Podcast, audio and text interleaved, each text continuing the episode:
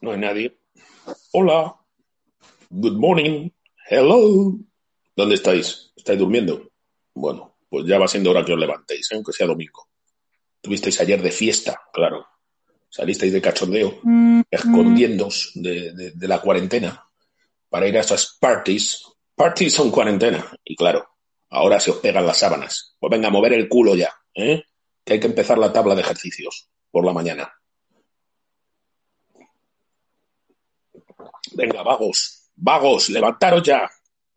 Dejar de estar tocando en las cataplines. Mover el culo. Venga, buenos días. Hombre, guay, ¿cómo lo llevas? Pensamientos oscuros, supongo, ¿no? Ahora, no te preocupes. Ya, no sé, cultivaremos mmm, pepinillos en el campo. Mmm. Estoy de la garganta todavía un poco, un poco jodido. Que no me termino de, no me termino de recuperar. Porque, no lo sé. Bueno, sí, está irritada la garganta. Y cuando cambia un poquito la temperatura, pero, pero poquito, ¿no? Aunque sea, ahí se te agarra y luego cuando hablas, cuando hablas o te exaltas, y yo tiendo a exaltarme, es una manía que he tenido durante años, ¿no? Pues claro, si la garganta está jodida, pues se nota, se nota y, y no, y me cuesta mucho no hablar, me cuesta mucho no hablar. Pero ya son casi 10 días con esta, ay, con esta mierda de, de, la garganta, que no termina, no termina de recuperarse. Voy a tomar mi, mi, mi, mi infusión, el café luego, el café luego, por una infusión por la mañana. De tomillo, infusión de tomillo natural. Oh, pues veo poco, poco habladores. Ordenar sí, carraspea uno un poco, pero eh, ¿no tenéis nada que preguntar? Así, vamos a estar mirándonos toda la mañana. ¿Eh? Voy a tomar mi pastillita mientras para el catarro. Mi, mi, droga. Voy a drogarme un poco.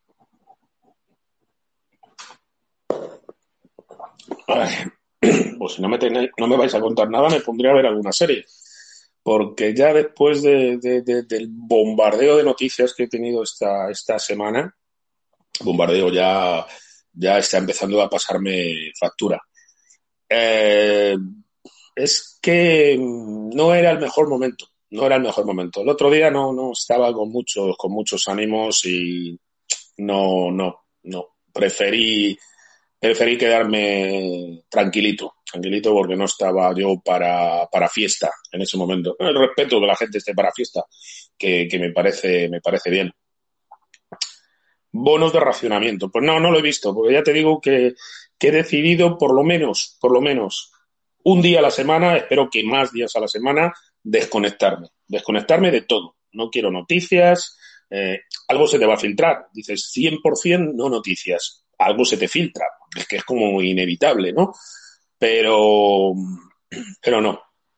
No quiero, no quiero porque, porque, porque al final es generarte una autoangustia, una autoangustia. Yo hace años, hace muchos años que tuve una mala, una mala racha eh, personal, profesional, se me mezclaron las cosas, tuve ataques de ansiedad, tuve ataques de ansiedad que al principio pues no sabía lo que era, como nunca me había ocurrido, pues no, no sabía esa sensación de, de asfixia, esa, esa, esa, angustia, eso, bueno, pues eh, lo pasé mal, realmente lo pasé mal, inclusive estuve yendo a un psicólogo, estuve yendo a un psicólogo, no, no, no había sido muy partidario de esas cosas, pero, pero bueno, dije, joder, todo no lo puede conseguir uno.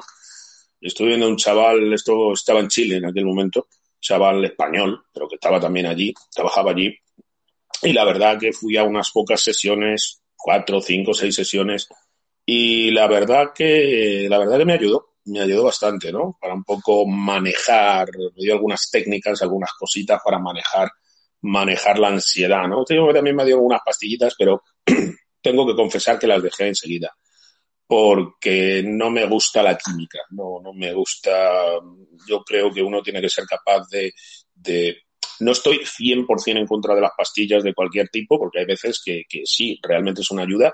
Yo creo que es uno, es uno el que tiene que, ser capaz de generar su propia defensa contra sus propias ansiedades, miedos y, y desperfectos del cuerpo, ¿no? Entonces, sobre todo a nivel psicológico. Pero eh, entiendo que hay veces que, no te da la olla más y, necesitas hacer un blockout de tu propia cabeza, ¿no? Pero, pero fue...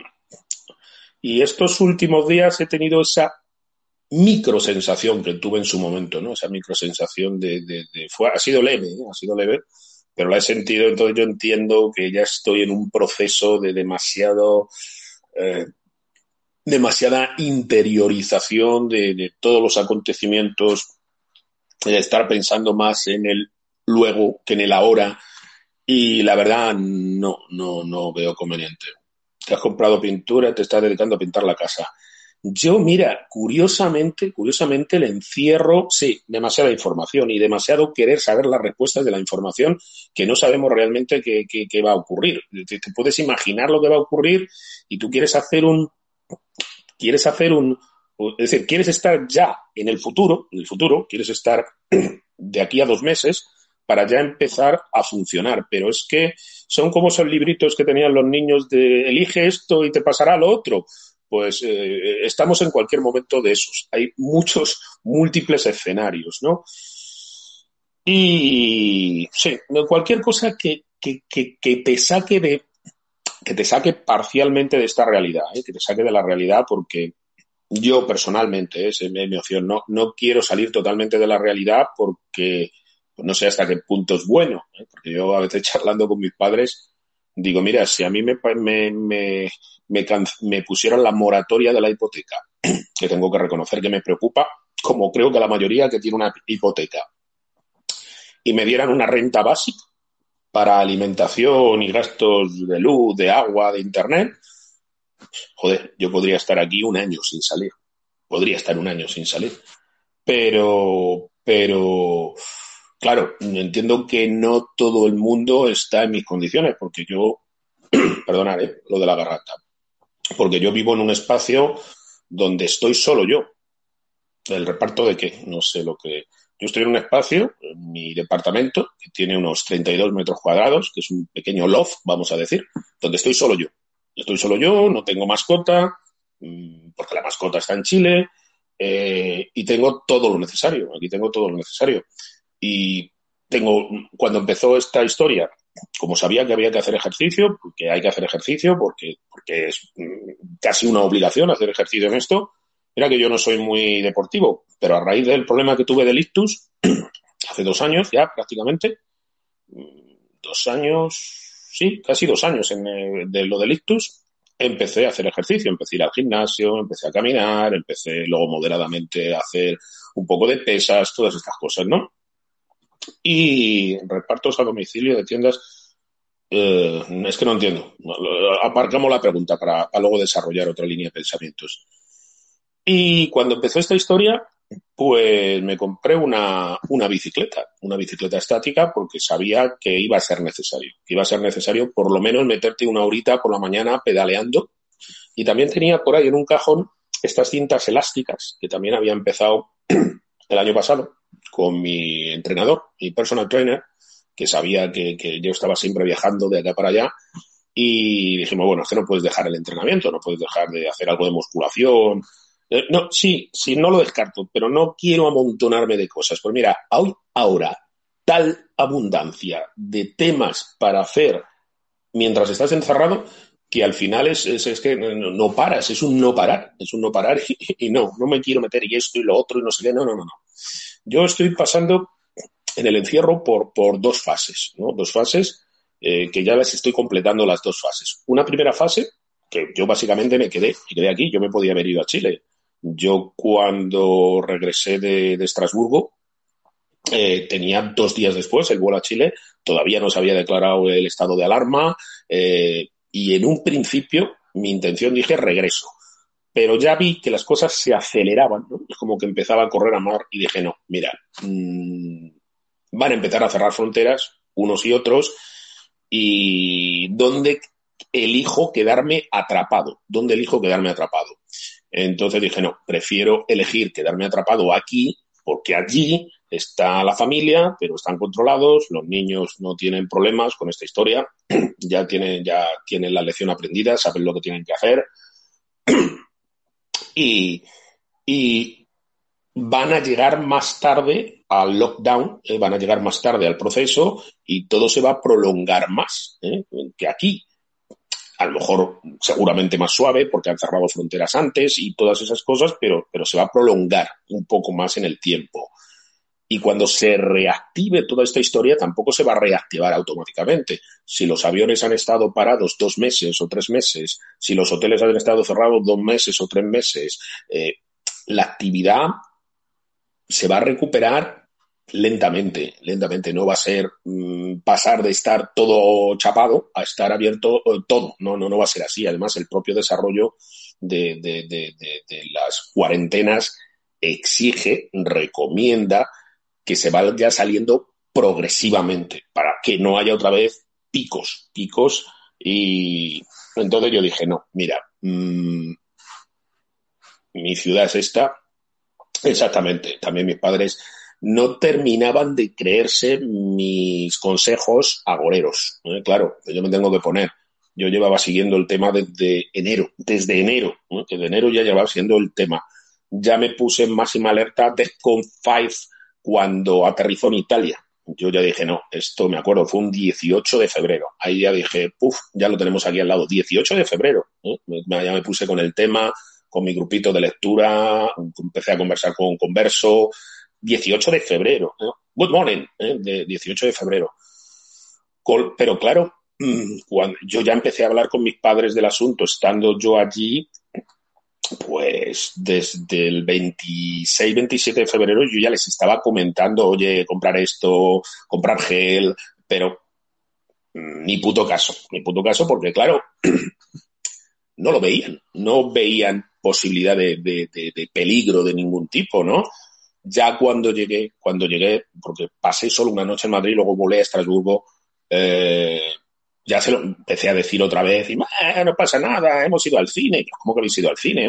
ya, ya, sabíamos que a finales de febrero el, el, estaba campando a sus anchas por aquí, no se hacía nada, vamos. Lo sabía el servicio de inteligencia, lo sabía el gobierno, lo sabían eh, pues gente que estaba cerca de ese foco de poder y, vamos a decir, investigadores privados, periodismo independiente, periodismo de investigación, es decir, Iker Jiménez y su equipo, que ya sabéis que ha, caído el hacha de la censura sobre, sobre el único programa que ha estado informando con un más media, llegando a muchísima gente, eh, que ha sido Cuarto Milenio.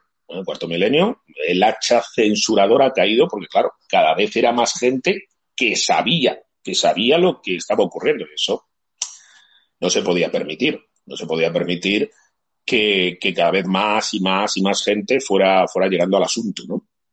Entonces, claro, ahora ya es imposible. Vamos a ver, ¿hasta qué punto es contraproducente que le hayan cortado la cabeza a Cuarto Milenio cuando ya tiene Milenio Live que se hace por YouTube, cuando está cada uno de los componentes del equipo haciendo su propio programa, que ya lo tenían, a lo mejor haciendo otras cosas, pero se ha lanzado a YouTube el doctor Gaona por un lado, eh, Pablo Fuente por otro, eh, el coronel Baño por otro, es decir, que se están replicando y que creo que es bueno, ¿eh? que creo que es bueno que, que, que, nos vayamos replicando, que vayamos por distintos medios, porque el doctor Lagana lo hace por YouTube, el, general Baños lo hace por Periscope, el otro también por YouTube. y, oye, ir llegando a muchas más audiencias, a muchas más audiencias para que la gente pues tome, tome precauciones, tome precauciones. Claro, que es muy difícil, es muy difícil convencer a la gente que tiene la televisión como su santo grial, eh, pues tomemos mis palabras con, con precaución. ¿eh? Yo sé que Cabrera va a beber el Periscope cuando se despierte a las 6 de la tarde. Bueno, a lo mejor al madruga hoy se levanta a las 5 y lo ve porque yo veo las repeticiones. Pero, por ejemplo, tomemos el caso de, de, de Camelogía aquí, M. Cabrera J. él dice, perdón, él dice, yo solo me informo por la televisión, porque ellos me dicen la verdad. Mm, dentro de unos años, bueno, la verdad, ya están construyendo el relato, ya están con la posverdad, ya están con la nueva narrativa, ya están construyendo un relato de lo que pasó. No, pero nosotros sabemos que no pasó.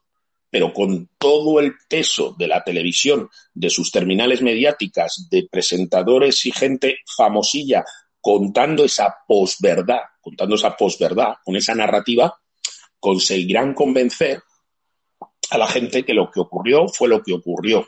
Pero no, no ocurrió eso, no ocurrió eso. Claro, exactamente. Entonces, pero el ejemplo lo tenemos en nuestro querido gran amigo, gran podcaster, gran geek, en el sentido puro de geek, señor M. Cabrera J, que él se lo cree.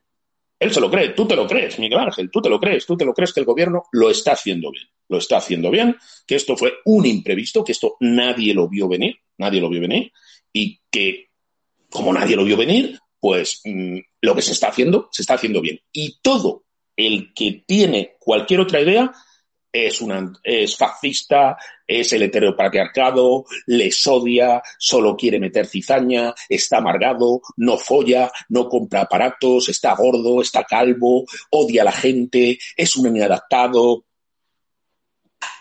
Eso es ahora mismo como está planteado el tema. Es un alarmista, tú odias a los socialistas, tú odias a las personas, tú odias a las mujeres, eres un odiador, eres un odiador, eres un troll, eres un troll. Así se está construyendo el relato ahora mismo. Por una parte es interesante ser parte integrante de la historia, ser inside in, ser parte de la historia. Pero los que llevamos escuchando la historia, otras historias, otro relato, cuando no había relato, pues flipas en colores. Flipas en colores. Eh, es más, es más, parte de ese relato está responsabilizándote a ti de lo que está oyendo. Oye, que tú, que los pobres sanitarios no tienen mascarillas porque tú en el mes de enero hiciste un encargo de mascarillas a China por tu cuenta, te las pagaste de tu dinero. Eres un irresponsable. Vamos, que, los sanitarios no tienen mascarillas por tu culpa, por tu culpa. ¿Eh? Entonces, eh, el irresponsable eres tú. Tú eres el culpable de que se infecte, porque es que tú has pedido mascarillas, sí, claro un individuo, ¿cuánta gente ha podido pedir mascarillas porque no se ha fiado de la versión oficial del gobierno? ¿100.000 personas? ¿200.000 personas? ¿300.000 personas? Muchas me parecen, pero bueno, vamos a decir que 300.000 personas han pedido cada uno 10 mascarillas. ¿Qué son? Eh, ¿30 millones de mascarillas? Vamos, sí, terrible. Vamos, hemos puesto en riesgo la sanidad mundial por haber pedido a con el añadido que todos los que yo tenían que haber llegado, esas mascarillas que me recomendasteis vosotros, que pedimos, pues yo creo que fue a principios de, todo esto, ¿no? Y no, no, esas otras que yo había pedido antes, que tenían que haber llegado el 24 de marzo, no han llegado. ¿Y por qué no han llegado? Porque el gobierno las tiene retenidas. Todo lo que sean mascarillas las ha confiscado. Que el estado de la alarma no le permite eso, le permite confiscar mascarillas y tal, a empresas. Yo no soy una empresa, soy un particular.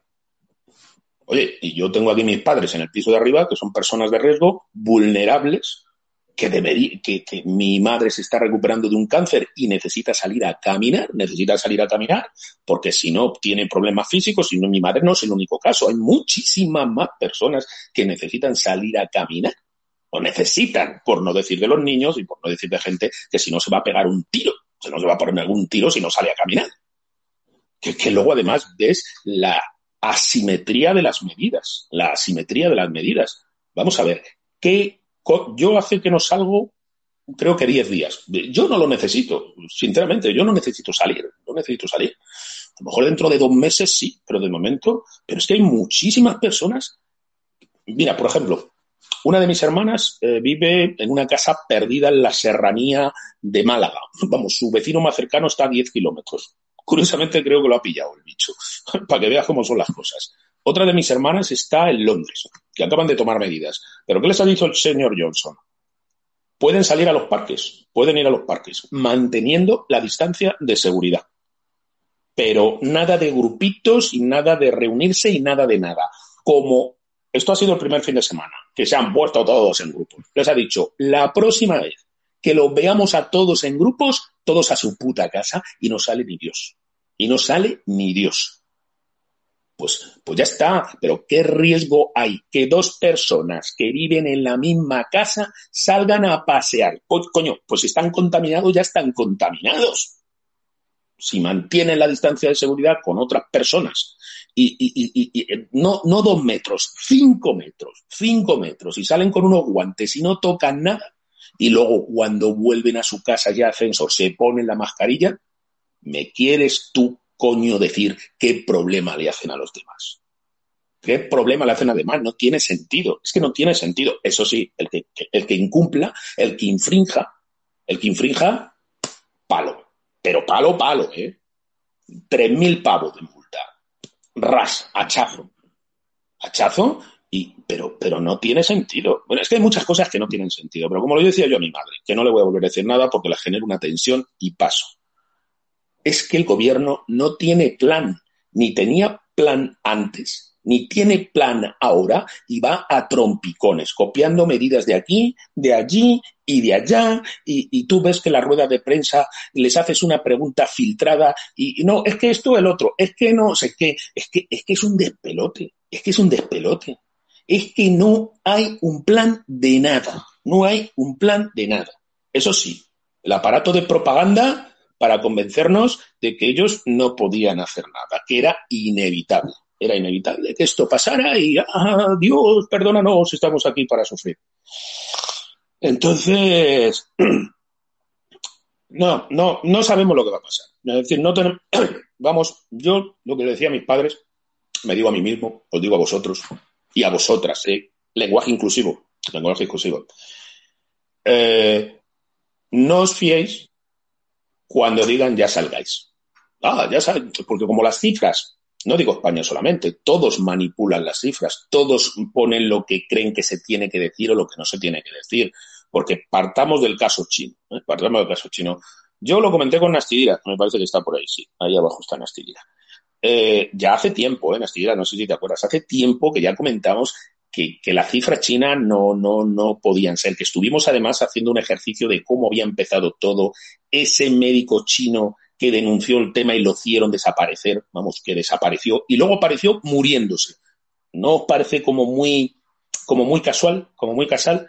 Denuncia la situación, le reprimen, buenos días, le reprimen y cuando vuelve a aparecer ya está moribundo, ya está moribundo y se muere. Qué, conveniente, conveniente. Lo denuncia, desaparece, aparece moribundo y ya no puede contar la versión. Bueno, luego vamos con la cifra alemana. Vamos a quedarnos con la cifra china, no vamos a, mezclar demasiado las cosas. Entonces, empieza. Perdón, un sorbito de infusión.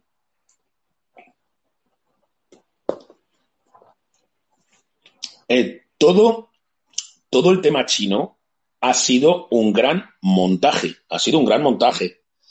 Claro, que en esta sociedad totalmente conectada, siempre se te escapa algo, siempre se te escapa algo. Por eso las cifras italianas, españolas y las de otros países nunca han sido explicables, nunca han sido explicables. Qué, gran triunfo, qué gran triunfo de los chinos. No, no, no, no. Los chinos se les fue de las manos, como se le ha ido a los españoles y como se le ha ido a los italianos, que se podían haber tomado medidas de contingencia mucho más agresivas para hacer mucho más llevadero esto, por supuesto, por supuesto. Pero que todo el dejadez parte de un engaño bastante bien orquestado por parte de los chinos, por supuesto que sí, por supuesto que sí. Eh, datos que se han ido filtrando, que habría que contrastarlos, eh, habría que contrastarlos, pero datos que se han ido filtrando que sabemos que son a ciencia cierta ciertos, valga la redundancia. Eh, había 19 crematorios, 19 crematorios en la zona de Wuhan, que trabajaban 19 horas al día y no pararon en todo el tiempo. Estuvieron a full, trabajando. Punto uno. Se han dado de baja en China, que se ha comprobado, 21 millones de líneas móviles. 21 millones de líneas móviles. Y China es un país que lleva todo por su smartphone. Todo, absolutamente todo. Una persona sin smartphone allí no vive, no existe. 21 millones de líneas. Comparando las cifras de contagios y la velocidad exponencial que te contagias, las cifras chinas no tienen sentido. Absolutamente, no tienen ningún sentido. No lo digo yo, hay gente que yo sigo, hay gente de economía directa, del colectivo Burbuja, que te lo explican mucho mejor. ¿eh? Ahí está en Twitter, cómo te van diciendo la progresión de los casos versus los otros. No tienen ningún sentido. ¿Qué ha pasado? Pues lo que ha pasado es el Chinese style. Les empieza el bicho, no lo ven venir, incompetencia de gobernadores, eh, la cosa se les va de madre totalmente, se les va de madre totalmente, cientos o miles de muertos, cientos o miles de muertos, se silencia todo, los que tratan de decir algo los silencian también, y cuando ya ven que eso no, no, no, cuando eso ya no, no se puede tapar de ninguna manera, vamos a suponer que, que, aquí traído nuestros términos, que eso estuviera pasando en Soria, eh, la provincia de Soria, pues cierran bloqueado todo el país, ¿eh? para contener una zona que se les está yendo de madre. Perdón, cierran todo el país. Radical.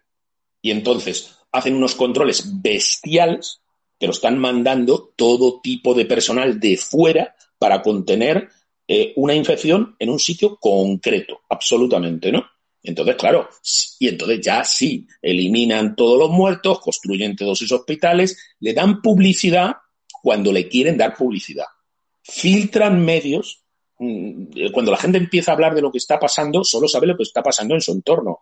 Eh, filtran cualquier. ¿Qué no os parece curioso? ¿No os parece curioso que todos los vídeos que han salido de lo que ocurría en China durante la cuarentena no hayan sido nada disidentes, no hayan sido nada cuestionables, todo se estaba haciendo bien, todo estaba organizado, ellos eran muy responsables, eh, todos estaban muy vigilados. Eh, curioso, ¿no? Cuanto menos es curioso. Claro, ya estaba el bloqueo informativo, bloqueo total. Estoy seguro que cualquiera que haya querido emitir otra cosa ha desaparecido. Pero literalmente ha desaparecido. Y luego, claro, viene la posverdad, la nueva narrativa, el nuevo relato. Es más, la OMS quiso ir a China cuando ya tenía noticias de que esto estaba pasando a finales de diciembre, a finales de diciembre al loro, y no le dejaron. Solo le dejaron ir en febrero. ¿eh? Y eso está ahí, cuando ya tenían montado todo, todo el show de Truman, ya lo tenían organizado. Claro, eh, no lo hemos visto venir. No lo hemos visto venir. Es decir, cuando, pero un servicio de inteligencia de un país que aquí lo sabían, que ayer en la rueda de prensa de estos impresentables eh, ya confesaron, y también lo confesó Pedro Duque, que se le fue la, la, la, boca y contó cosas que a finales de enero ya estaban comprando mascarillas, ya estaban, ya estaban, ya sabían que algo venía. Pero siguieron todo el mes de febrero sin medidas o sin comprar material a saco, porque vamos a ver, en este tipo de cosas, si tú con tanta población que puede ser afectada, pásate, pásate de, estricto, no quédate corto, pásate de estricto. Pásate de estricto porque todo puede terminar como ha terminado esto. ¿eh? Pero, pero no lo hicieron, no lo hicieron. Y no solo eso, sino para mantener su feminacismo, el odio al heteropatriarcado, todos esos borregos estabulados que sacan de las arcas públicas y siguen chupando y engordándose, pues tuvieron que mantener todas sus manifestaciones y para mantener todas esas manifestaciones tuvieron que dejar todos los otros eventos megamasivos durante la primera semana de marzo. Que probablemente esa es la mayor cruz. Es decir, antes ¿Cómo le vas a pedir responsabilidad a unos irresponsables? No se puede. ¿Cómo le vas a pedir inteligencia a un tonto? No se puede. ¿Cómo le vas a pedir eh, prolijidad a un inútil. No se puede, no se puede. ¿Cómo le vas a pedir a un ministro de Sanidad que es filósofo que te hable de medicina? No puede, el señor te, te citará a Descartes, a Kafka, a Nietzsche, pero el, el ministro ella no tiene ni puta idea de medicina, ni puta idea. Pero no es culpa de que sea un ignorante total, si es que no es culpa suya, si es que han puesto a un panadero a hacer zapatos. Pues, pues lógicamente, el panadero, pues, no sabe hacer, no sabe hacer zapatos, sabe hacer panes, sabe hacer panes. Entonces el señor Illa pues, no tiene ni puta idea. ni puta idea, vamos, nada, ni la va a tener nunca, ni la va a tener nunca. Le han puesto ahí porque había que, que darle esa cuota a un favor y esto y lo otro. Y claro, pues cuando, esperando que no hubiera esa emergencia. Nunca, porque nunca había sido esa emergencia, si nunca había pasado una cosa así en 100 años. Y esta gente no tiene ni puta idea de nada, ni de historia, ni de cultura, ni de respeto, ni de identidad, ni de trabajo, ni de equipo, ni de nada. Son unos chupósteros educados para ser chupósteros, pero vamos, hablamos de todos, ¿eh? hablamos de todos mundialmente, mundialmente. Pero claro, dentro de que todos son así, algunos no son tan así, algunos no son tan así, pero estos son todos esos. Entonces, eh, claro, mmm, alarmismos, no, no, a ver si nos va a desmontar la agenda y todo sigue, y sigue las fallas, y sigue la Semana Santa, y sigue, y, y, bombardeo a la población, es una gripe. Y, hasta yo, mira, ¿qué quieres que te diga? Creo que son tan tontos, tan tontos, tan tontos, tan tontos, que hasta se lo pueden llegar a, se lo han podido llegar a creer ellos mismos, ¿eh? Tan deficientes mentales, que eh, eh, se lo han podido llegar a creer. ¿eh? Porque lo que preocupaba a Sánchez unos días antes era teñirse el pelo. Eso, eso era muy importante para él, teñirse el pelo y hablar del lenguaje inclusivo. Eso era muy importante para él. Era muy importante para él. Vamos a pensar que, qué podedumbre moral hemos llegado a tener eh, entre nosotros. Pero bueno, mm, que todo partía de un engaño bien maquinado por los chinos, por supuesto, por supuesto, por supuesto, y, y en todo esto los chinos han tenido una cierta maldad, han tenido una cierta maldad porque ese golpe a las economías del resto del mundo, especialmente a Estados Unidos, no te voy a decir que sea un golpe mortal, porque Estados Unidos todavía tiene un músculo potente, pero, pero, pero va a ser un, va a ser una masacre, va a ser una masacre económica. No, no, no, no, eh, se van a perder vidas, es inevitable, ya no tiene remedio, ya lo sabemos todos pero mm, el daño económico es brutal, brutal el daño económico, lo que va a, lo que va a significar esto, ¿eh? el daño económico. El mundo, el mundo, el mundo es otro mundo. El mundo cuando salgamos, vamos, no vamos a querer salir de nuestras casas, del mundo que va a ser. Bueno, yo cuando salga, mucha gente, oh, cuando salga yo voy a viajar, cuando salga yo voy a hacer, cuando tú cuando salga vas a encontrarte como en Matrix, ¿no? que le da ese botón, ¿quieres ver cómo es el mundo actualmente? Y sale el mundo desolado, arrasado, ¿no? Pues ese es el mundo que nos vamos a encontrar. Todo el relato que te está... No, tenemos algunas semanas malas, vienen unas semanas duras, vienen unas semanas no sé qué, la curva. Ahora, ahora están con el relato de la curva. No, estamos llegando al pico. Eh, ¿Qué puto pico? Si no sabéis ni lo que es un pico, si no sabéis lo que es una curva, si no tenéis ni puta idea, el único que puede tener ni puta idea que es el Simón es, vamos, le han puesto de pararrayos. Y ya el pararrayo le han caído 50 rayos y está fundido y chamuscado.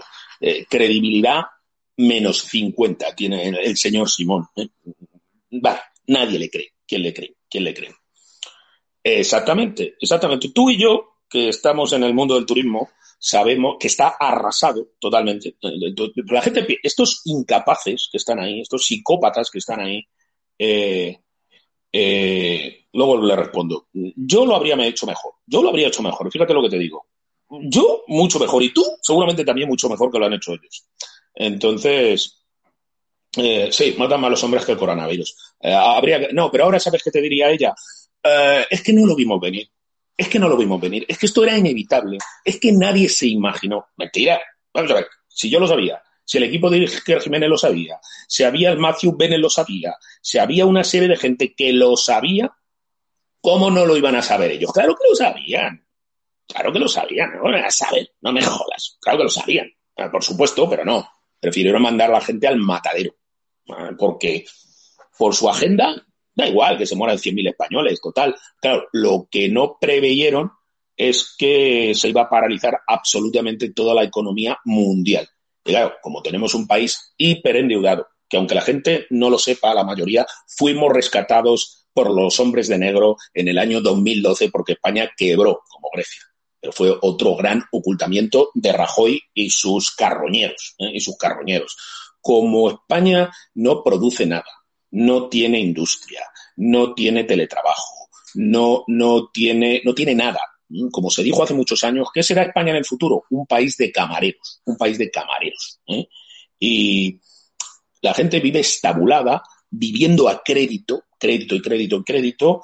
El patrón oro se desintegró en los años 70, creemos en el dólar. Eh, pues claro, esto podía durar eternamente. Pues no, nada dura eternamente.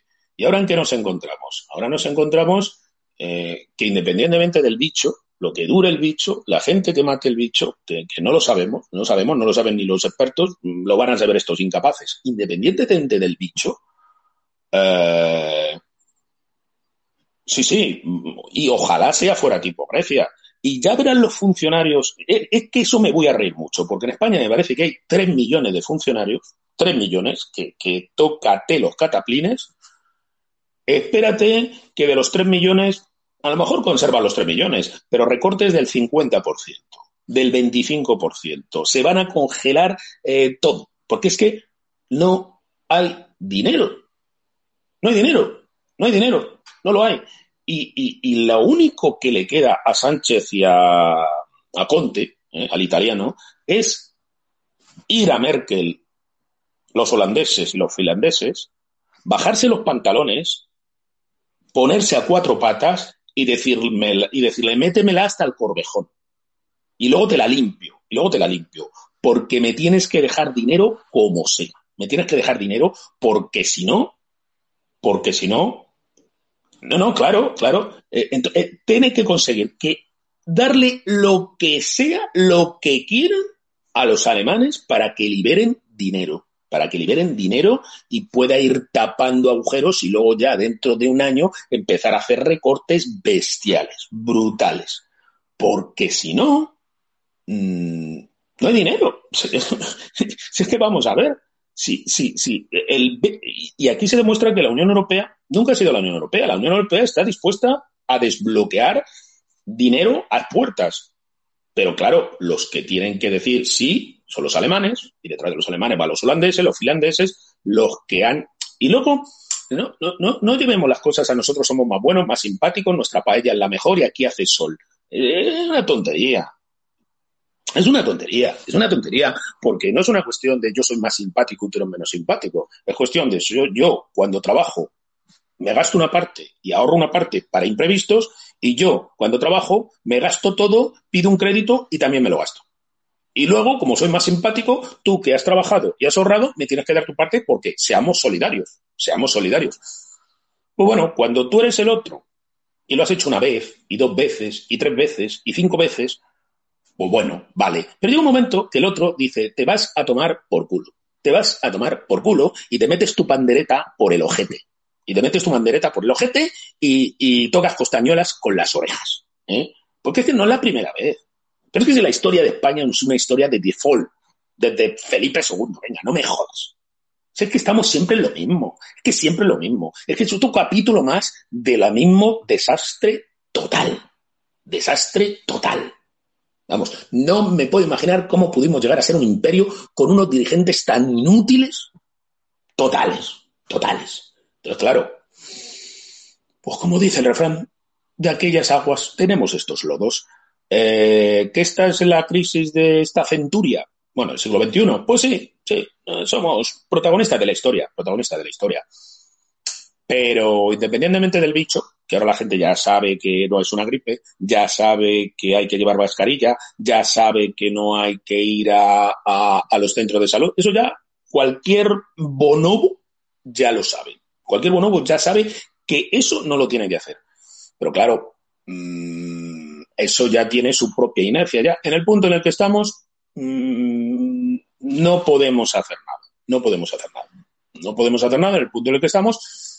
Lo único que podemos hacer es quedarnos en la puta casa para no contagiarnos nosotros y, que alguno de nuestro círculo tenga que terminar en el hospital y tenemos que producir a todos los niveles, desde todas las administraciones, desde material de protección, material de protección para el sistema sanitario. Eso es lo que tenemos que hacer ahora mismo. Claro, y comer, y tener internet, y tener luz y agua. Y que todas las hipotecas de lo que sea, con eh, que todas las moratorias, tengas derecho o no tengas derecho, que se cancelen, porque los bancos van a tener pasta. El Banco Central Europeo ha abierto la compuerta del dinero y que entre dinero a los bancos para que pase a la gente y no se paguen las hipotecas. Pero claro, también el gobierno tiene que dejarse de polladas, ¿eh? de polladas, y, mm, suspender todo tipo de impuestos. Pero ¿cómo pueden seguir queriendo hacer la declaración de la renta con la que está cayendo? Váyanse a tomar por culo. Váyanse a tomar por culo. ¿eh? Con esas palabras. Váyanse a la mierda. ¿eh? ¿Pero qué? Porque, lo que van a generar no es un 15M de perroflautas. No, no. Lo que van a generar es una revolución en toda la regla. Y como están maltratando a la policía, y como están maltratando al ejército, y como están maltratando a los ciudadanos, y como están maltratando a los médicos, y como están maltratando a los autónomos. ¿Sigo? Y como están maltratando a todos los del turismo. Pues suma, suma, suma y sigue. Suma y sigue. Y claro, otros que ya pueden empezar a acojonarse, los nueve millones de pensionistas que además son el grupo de riesgo. Además, pues se le está haciendo un cóctel, ¿eh? se le está haciendo un cóctel que, que yo no descartaría que en un momento dado se fueran del país. ¿Dónde se van a ir? Bueno, ellos siempre tienen sitios, ellos tienen escoltas en la puerta, ellos tienen sus respiradores en la puerta, pero es que solo saben hacer mítines.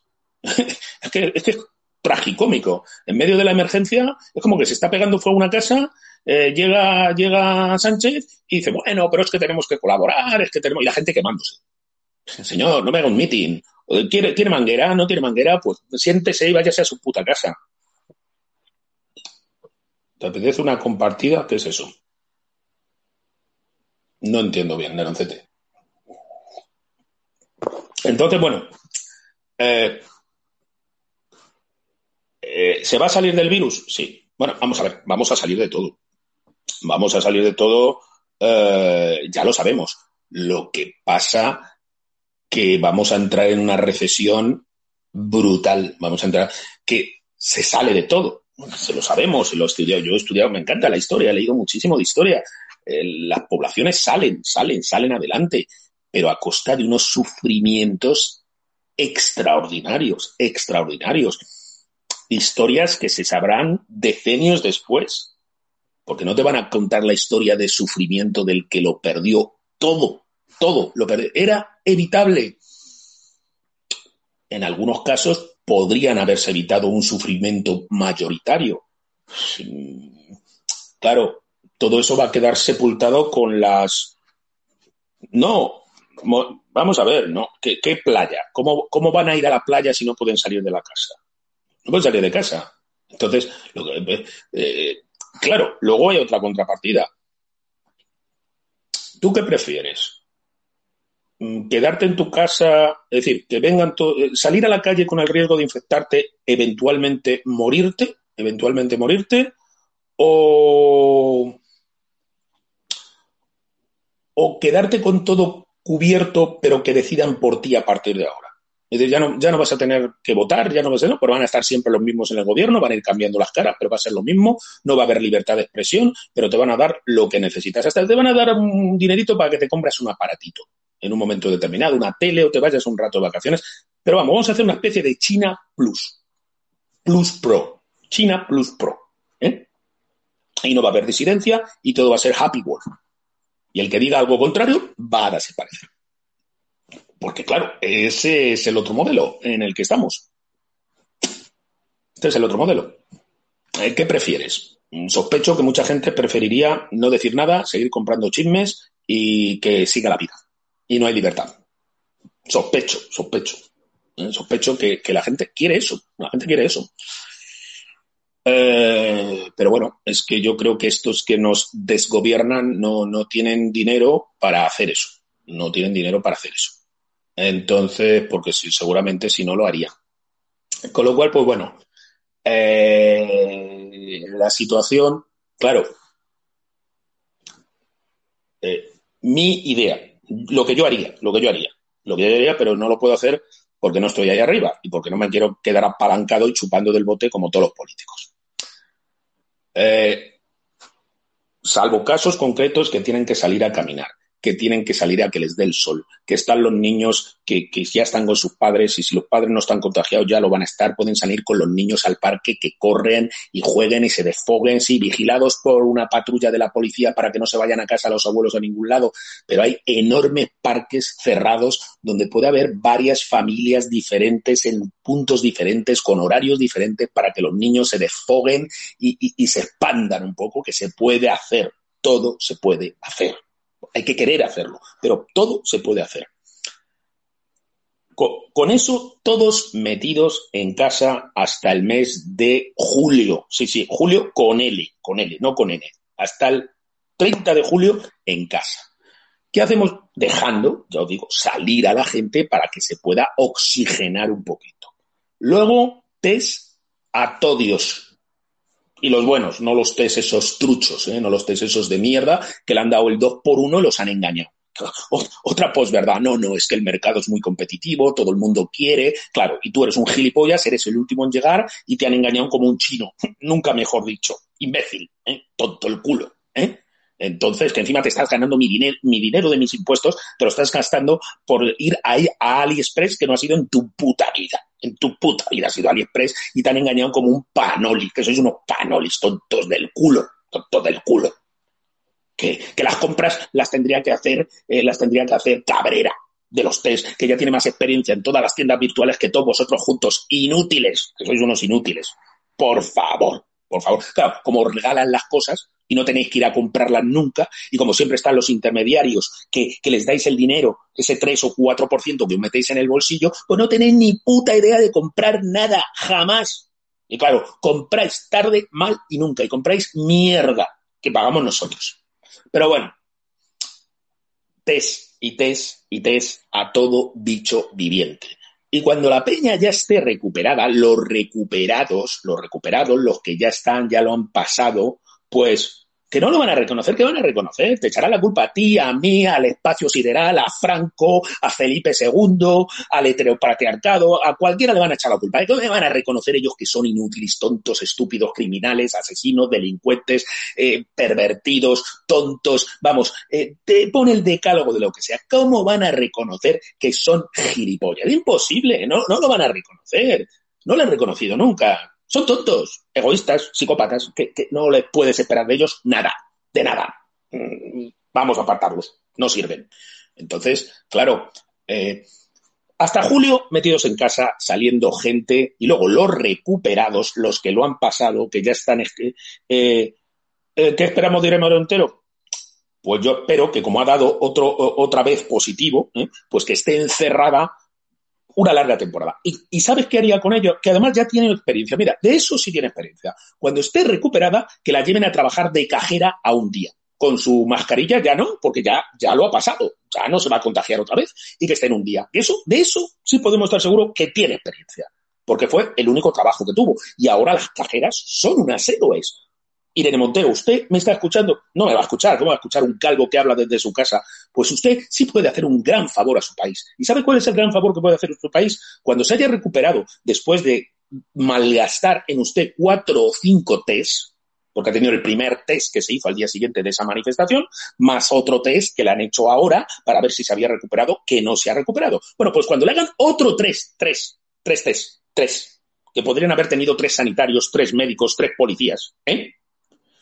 Eh, desarrollan un cierto grado de inmunidad, desarrollan un cierto grado de inmunidad, como la gripe, tú la puedes volver a pillar, pero más leve. Bueno, señora Montero, cuando usted ya esté totalmente recuperada, después de haber gastado unos test que no debo corresponder a usted porque usted no hace nada, nada, pero bueno, le ha tocado por estar en el gobierno, pues cuando usted ya esté recuperada, ¿sabe qué puede hacer en vez de largarse a hablar y decir tonterías?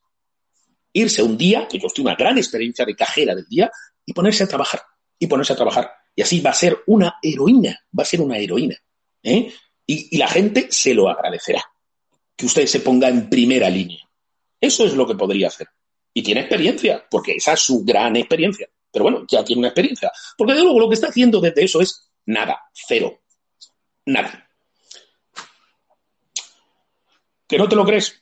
Bueno, pues, eh, yo qué sé, su cara de acelga se le ha puesto más de acelga todavía. que da igual. Pero si es que ya da igual. Si es que ya, ¿cuántos contagiados puede haber?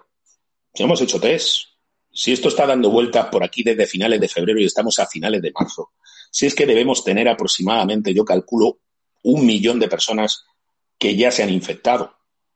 Aprox, ¿eh? aprox es lo que debemos tener, porque los números hay que multiplicarlos por 10.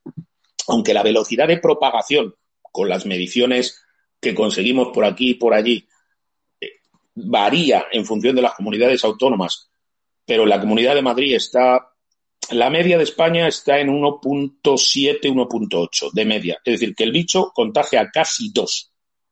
Que eso hay que bajarlo por debajo de 1 para que el bicho solo contagie a 1 o menos de 1 para empezar a ganarle terreno. Porque ¿de qué nos sirven las cifras? Porque ahora, ahora al loro, la consigna que les han dado ahora a todos los medios. Cuando vosotros veáis cualquier medio que solo te habla de los recuperados, ya les han dado instrucciones. Ahora hay que hablar de los que se han recuperado.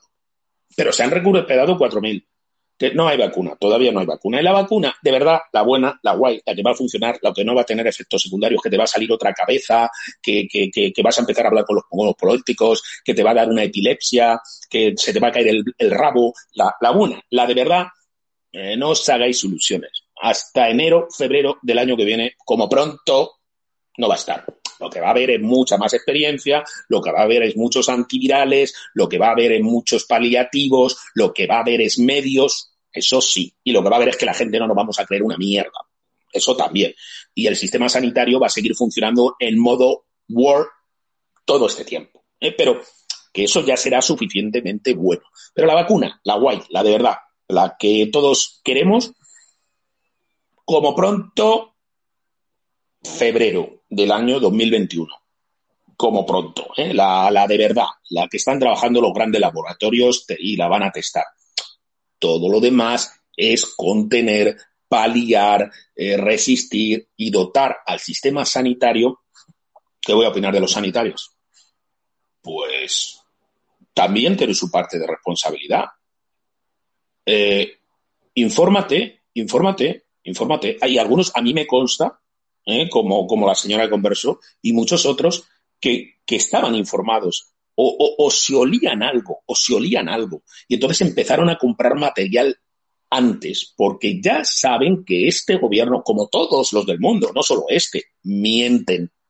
El gobierno te miente, pero el gobierno de Chile te miente, el gobierno de España te miente, el gobierno de Alemania te miente, el gobierno chino te miente, el gobierno te miente, siempre te miente. Tú tienes que partir de esa premisa, que el que tiene el poder el que tiene el control, el que controla, ¿eh? miente. Miente. Siempre mienten. Por sistema mienten. Unos mienten más, otros mienten menos. Unos mienten, pero son capaces, y otros mienten y son inútiles. Pero todos mienten. No, nunca lo olvides. Eso lo tienes que tener bien claro en tu cabeza. El sol sale y, y por la noche se pone. Y el gobierno miente y te quiere contar otra milonga. Entonces, si tú te informas, porque eso nosotros también somos responsables de lo que ha pasado. La gente está atrofiada, está estabulada, solo le preocupa su cervecita, sus vacaciones, su teléfono móvil, irse de vacaciones, pasarlo bien. Yo no tengo ningún derecho, no tengo ninguna tengo todos los derechos, no tengo ninguna obligación. La vida es bella y me importa un cojón lo que pasa en el mundo porque soy indestructible y no me voy a mirar nunca. Y, y ese es mi relato. Pues eres gilipollas. Eres gilipollas. Así, integral lee, preocúpate, ten otras opiniones, ten las antenas puestas, porque el, gobierno te miente, el gobierno te miente. Y entonces, gente, sanitarios, médicos, que, que, vamos a ver, ¿por qué me empecé yo a preocupar del coronavirus? Porque China mueve todo, hoy.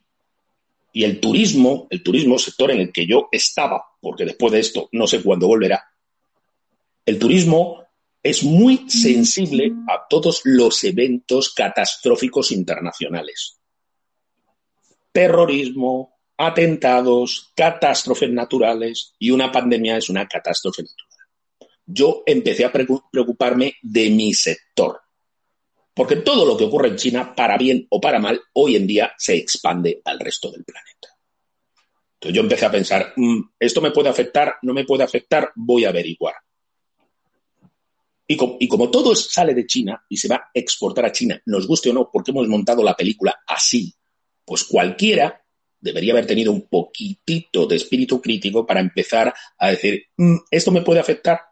Y sí, hay sanitarios, y hay médicos, y hay doctores, y hay empresarios, y hay abogados, y hubo gente que se empezó a preocupar y empezó a indagar por su cuenta. Pero la mayoría no. La mayoría no. Se la pelaba, le daba igual. Que ahora se están fajando, se están partiendo el culo y se están exponiendo y se están arriesgando. Mm, sí, sí, sí. ¿Tienen la culpa de lo que está pasando? Mm, poca, poca poca por no informarse y por no hacer campaña y por no de... Eh, ¿Son héroes? Todos somos héroes. Todos somos héroes o todos somos villanos. ¿Mm? Eh, yo, a, yo a los políticos los pondría ahí con los sanitarios. Los que incumplían reiteradamente la cuarentena les ponía una bata de una de basura, de una bolsa de basura, que es lo que están llevando los médicos, y lo llevaba ahí con los sanitarios también. Eh, porque qué mejor castigo que exponerte al riesgo de morir. ¿no? Eso acojona bastante, ¿no? Entonces, además, todos los jóvenes que salen y se la pela porque son jóvenes, pues oye, te llevo urgencias empiezas a llevar enfermos, porque, total, como no te va a pasar nada, ¿no? Sospecho que llorarían, sospecho que llorarían como nenazas. no, no me lleve. Entonces, mm, todos tenemos una cuota de responsabilidad cuando ocurre una mega hecatombe de estas. Entonces, eh, ¿Qué están haciendo los sanitarios? Pues les ha caído el marrón, como les cayó a los controladores en otro momento, o como le cae constantemente, y no decimos son héroes, las Fuerzas Armadas. La policía, el ejército. Es que eso se comentó los marrones, uno detrás de otro. ¿Vamos a salir después de esto a aplaudirles? Yo sí, yo cuando vea alguno eh, le daré las gracias todos los días. Entonces, todos han contribuido, todos han contribuido, pero como todos trincaban, como todos chupaban, como aquí nunca pasaba nada, primero nos hemos acostumbrado a que nos robaran, luego nos, hemos acostumbrado a que, nos quitaran libertad, luego se nos hemos, y hemos ido degradando el producto político y más y más y más. ¿Vosotros qué pensáis? Que una gente que hizo el mayor defalco económico de la historia de la humanidad, que son los seres, que robaron cientos de miles de millones de euros, y no les pestañó, no se inmutaron con nada.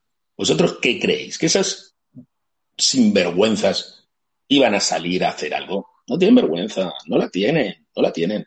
Entonces, ¿qué podemos hacer? Ahora, nada, no podemos hacer nada. Vamos a ver, sí, podemos hacer lo que estamos haciendo. Estar en casa, eh, tener comida para, mi consejo es que sea para un par de meses, no para un mes, para un par de meses, no ir ahora a la tienda y comprar todo a saco, pero durante la próxima semana hacer pedidos mm, todos los días para tener, aunque sea comiendo alubias, dos meses. O arroz o pasta, dos meses. Eh, sacar dinero lo dejo a vuestro criterio, pero tener un poco más de la cantidad que tuvieras habitualmente. Eh, por las dudas, por las dudas, por si hubiera un cierto desabastecimiento y un cierto descontrol, y luego pedir a los que nos desgobiernan que traguen con lo que le pidan los alemanes para que desbloqueen más dinero, porque ahora necesitan el dinero para mantenernos a nosotros con nuestros ingresos actuales por lo menos un mes. Bueno, actuales. Yo no tengo ingresos, porque claro, yo estoy en los temporales. Esa categoría que no tiene derecho a nada tienes derecho a nada. A morirte, tienes derecho, nada más. Y como en mi caso habrá millones. Claro, exacto. Piensan que esto va a servir. Ah, los medios te van a contar. Claro, sirve cuando tú pagas tu hipoteca, cuando tú tienes para el colegio de los niños, para tienes tú para comida y tienes para tus chapucillas. ¿Por qué ha pasado lo de Italia? ¿Eh? Lo de los saqueos de los supermercados y todo eso. ¿Sabes por qué? porque especialmente en el sur de Italia, en Sicilia, que es donde ha empezado todo esto, no ha ocurrido en Roma, en otros lugares, allí el 50% de la economía es economía sumergida. Dos de cada cuatro trabajos son eh, eh, trabajo en negro. Economía irregular, en B. Aquí también hay en B. ¿eh? A lo mejor no tanto como en algunos lugares de Italia, pero hay mucha gente que está en B. ¿Qué ocurre? Pues cuando pasa esto y no puedes hacer tu curro en B, en negro, y no puedes salir a la calle, pues no hay ingresos. Porque no estás en las listas, no estás en el paro, no estás registrado, no tienes derechos. Claro, esa gente, pues si no hay ingreso, mm, no come. Es así. Y esa gente, antes o después, se echará a la calle porque quiere comer. Quiere comer. No, no, es una cosa tan obvia como eso. Eh, ¿Pasará eso aquí? Pues no lo sé, porque como siempre vamos con el ojito puesto en Italia, pues lo que pasa en Italia nos, puede, nos va a pasar a nosotros siete, ocho, nueve días después. Que nosotros estamos peor que Italia, pero no lo queremos ver, porque las cifras se van ocultando. Porque ni se sabe la gente que se ha muerto en su casa. Eso, porque si un programa de televisión, es que es tragicómico, vamos a decir. Hemos pasado de a primero de marzo decir que es una gripe, que te vayas a casa con paracetamol, a la televisión decirte cómo puedes envolver el cadáver de tu abuela hasta que vengan los servicios funerarios. Telita. Telita. Y eso lo he visto yo los pocos ratos que he pasado por casa de mis padres, que hay tele, esas dos estampas, que heavy metal, ¿eh? De vete a casa, que es una gripe y sigue con tu vida, a cómo envolver el cadáver de tu abuela hasta que lleguen los servicios funerarios. Échale guindas al pavo que yo le echaré la pava. Tela marinera. Y la gente se lo traga. Y la gente se lo traga. Claro, se lo traga hasta que. Yo lo entiendo, entran en shock. La gente entra en shock porque dice, no, esto no puede ser verdad. Esto, esto, esto es real. ¿Cómo vamos a pasar del día 5 de marzo a Vive la Vida y el Simón? No, yo a mi hijo no le voy a prohibir nada. No, a, a, a, a decir, no, envuelvo al cadáver de su hijo, porque ¿sabe lo que le digo? Sí, también algún joven se puede morir. Eh, que no ocurre mucho, pero también puede. ¿Y por qué? No lo sabemos. Ah, ¿no lo saben? genial. Pues vaya puta mierda de servicio epidemiológico que no tiene ni puta idea de nada, ¿no? Entonces, claro, eh, ¿llegaremos a la anarquía total? No lo sé. No lo sé. No lo sé. No lo sé lo que está dispuesta a hacer la gente que tenga hambre. Mm, ¿Llegaremos al hambre? Eh, no lo sé. ¿Llegaremos al estado de sitio? Podría ser, podría ser. Eh, ¿Nos querrá meter a una dictadura bolivariana cuando lleguemos al estado de sitio? Podría ser. Porque claro, ahora las medidas brillantes de este gobierno, prohibido despedir. Ah, fantástico. Vamos, eso ya me deja mucho más tranquilo.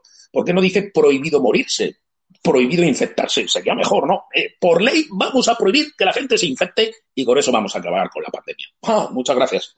Sabía. He dicho que te van a prohibir que infectes. Ya lo sabes. Ya no vas a poder infectar a nadie más. Porque claro, yo soy un empresario que doy trabajo a 10, a 12, a 15 personas, pero no lo sé. Eso tampoco lo sé. No sé lo que cuánto tardará en caer el gobierno. Yo trabajo a 20 personas no, mire, usted lo que tiene no puede despedir, a ninguno de sus empleados.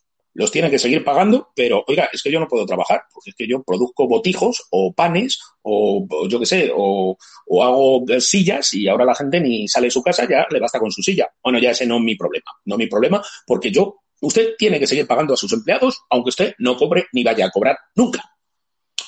Pues, ¿qué va a hacer ese empresario?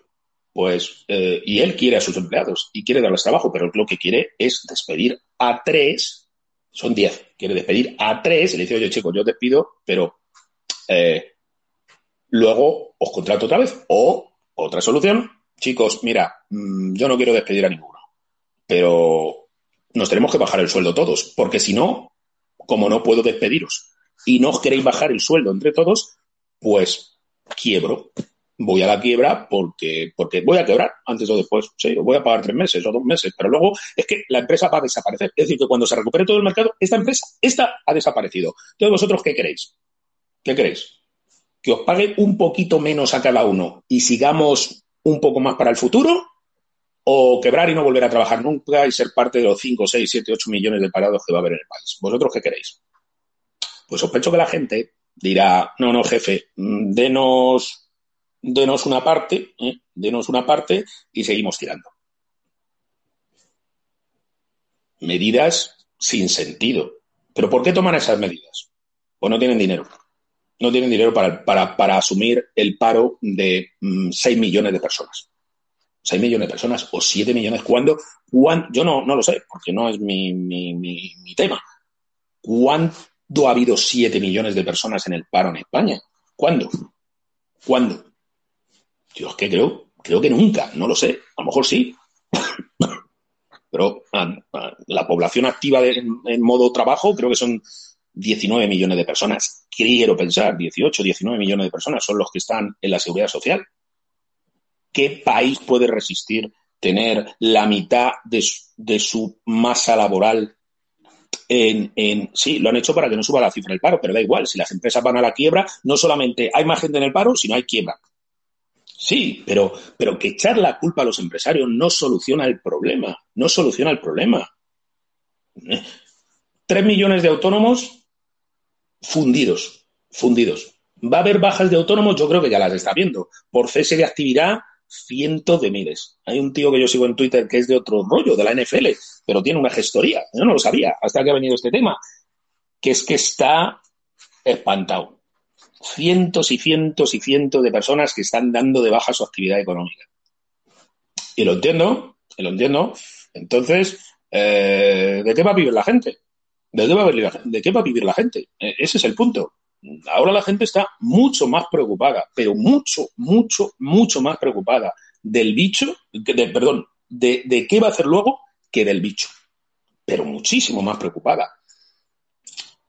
Eh, ah, claro, y como ya nos hemos embarcado, como ya nos hemos embarcado en el barco de cuarentena y esperar que con una cuarentena light esto se pase, porque podíamos haber tomado el camino que ha tomado Trump. Otra cosa es que le vuelva a elegir a alguien después de la hecatombe, o no, no lo se sabe. Pero, bueno, pero tú te crees las encuestas, empezando por ahí. Si es que yo no me creo, yo no me creo ningún dato, yo ya no me creo ningún dato.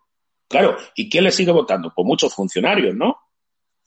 ¿Qué va a pasar cuando le digan a los funcionarios que le van a reducir la nómina un 50%? ¿Tú crees que les van a votar igual también? Cuando le digan que van a cobrar el 50%. Eh, sospecho que no. Porque mucha de esa gente que les vota son los que forman parte de su clientelismo. El clientelismo que tienen a golpe de billete. Pero y cuando no haya para eso, porque ese dinero lo sacan del mundo privado. Y cuando no haya en el mundo privado porque todo ha quebrado y todo se ha ido. Entonces, ¿qué? Porque tú en un momento determinado si la Unión Europea sigue existiendo, que seguiría existiendo de una manera muy rara, oye, yo me llevo mi empresa a, otro país, me llevo mi empresa a Portugal. Porque como allí el, tema fiscal y es otro, pues oye, me hago portugués fiscalmente. Que les pague su puta madre. ¿Sabes lo que te quiero decir? Porque quieren, quieren que el mundo privado ponga el dinero, porque claro, como eres privado, eres un delincuente. Es que, oye, quieres, quieres hacer beneficios. Eso es ser un delincuente. Aquí lo que tienes que ser es un apesebrado, que te pongas el tatuaje heteropatriarcado y a trincar. Eso es lo que tenemos que ser todos, unos descerebrados que el dinero y todo nos lo dé el Estado. ¿Qué otro partido político hubiera actuado mejor? Pues probablemente no, probablemente no. Pero no me sirve, no me sirve. No me sirve porque tenemos los que tenemos. Eh, démosle el beneficio de la duda, démosle el beneficio de la duda. Desde luego, un partido que cree en el neoliberalismo con límites, que cree en el capitalismo con límites, habría tomado medidas antes, aunque hubiera sido por interés. Pero desde luego, unos que creen que, no tiene que existir eh, la, la propiedad privada, que todo tiene que ser del Estado, pues es el que tenemos. Este es el que tenemos. Entonces, ¿qué izquierda? Si es que no son izquierda, si es que son unos abrazafarolas, si es que son unos chupóteros, de izquierda no tienen nada, absolutamente nada. Son unos aprovechados que quieren vivir del cuento y se han envuelto en la bandera de la izquierda. Pero vamos, que si hubiéramos estado en la época de los nazis, habrían vuelto la bandera de los nazis. No, no, a ellos les da igual, no tienen ideología, solo quieren chupar. Claro, eh, el, dinero público eh, eh, no entienden las, bases de la economía. Pero bueno, da igual. Da igual porque, porque ahora ya uno que fuera creyente diría estamos en manos de Dios. Estamos en manos de Dios. Ya, ya, ya, ¿qué podemos hacer? Bueno, lo que podemos hacer es no pegarnos un tiro no volvernos locos empezando por ahí. Empezando por yo no venía hoy aquí a hablaros de esto, yo venía a hablaros de, de, cómo estoy viviendo mi cuarentena, las cosas que hago, los chismes, aquí el Note 10, eh, qué piensas, ¿para qué tengo tantos aparatos y al final no salgo de casa? Eh, otras cosas. Qué bueno, es bueno que hablemos de otras cosas. Tenemos, primero, no, no, que no se nos vaya la pinza. Yo tengo mi bicicleta, en un ratito me voy a subir, me voy a poner a pedalear y me escucharé la órbita de Endor o me escucharé alguna cosita así. Ocio, ocio. Y a lo mejor termino escuchando economía directa o a César Vidal o algo. Escucharé alguna cosita que me distraiga, tratando de, ser proactivo, tratando de sacar un mensaje constructivo, constructivo, tratando de, si me proyecto en el futuro, eh, si me proyecto en el futuro, aceptar mi futuro, hay que aceptar, hay que aceptar las cosas. La vida es así, chicos. A veces pasan estas cosas y es bueno, pues depende de nosotros, depende de nosotros que le saquemos una lectura positiva, creativa, tranquilidad. Yo hay muchos días que me, se me, me vaga la mente y pienso, ¿dónde voy a vivir? ¿Dónde voy a vivir? Porque las moratorias hipotecarias serán un tiempo, no va a ser una moratoria ad eternum, serán un tiempo. Y si no es justa, no, ya no me gusta el fútbol. Entonces, eh, entonces como, como, la, como el mundo del turismo, que es mi mundo, va a tardar, creo yo, unos dos años en recuperarse y se va a recuperar lentamente, pues, ¿cómo vivo de aquí a dos años? Mm, ¿Cómo vivo de aquí a dos años? Esa, esa es la pregunta que yo me hago. Eh, pero bueno, afortunadamente la familia de, de, mi madre. Sí, bueno, pero es que Centeno, mm, ¿sabes lo que te digo? Solo se queja y solo grita y solo tal, pero no aporta, no aporta cosas. que esos programas están bien, esos programas están bien, pero yo creo que hay que aportar algo, hay que decirle a la gente las cosas claras. Hay que decirle a la gente, mira, tienes familia, tienes buenos amigos, tienes gente que, que, les puedes pedir un favor, que les puedes pedir un favor, eh, pues empieza a pensar en eso. Empieza a pensar que, hay una posibilidad cierta de que te quedes sin casa, de que te quedes sin casa porque no puedes pagar la hipoteca, porque la moratoria será dos o tres meses, y no será más. Llegará un momento que el gobierno dirá hasta aquí se acaba y el que, el que no eso, que arree o que lo negocie directamente con el banco. Y no, no tengo fibra. Sigo con mis conexiones. Sigo la tarifa del taxi. Y los gigas que me ha regalado, que me ha regalado O2 en esta historia, ¿no?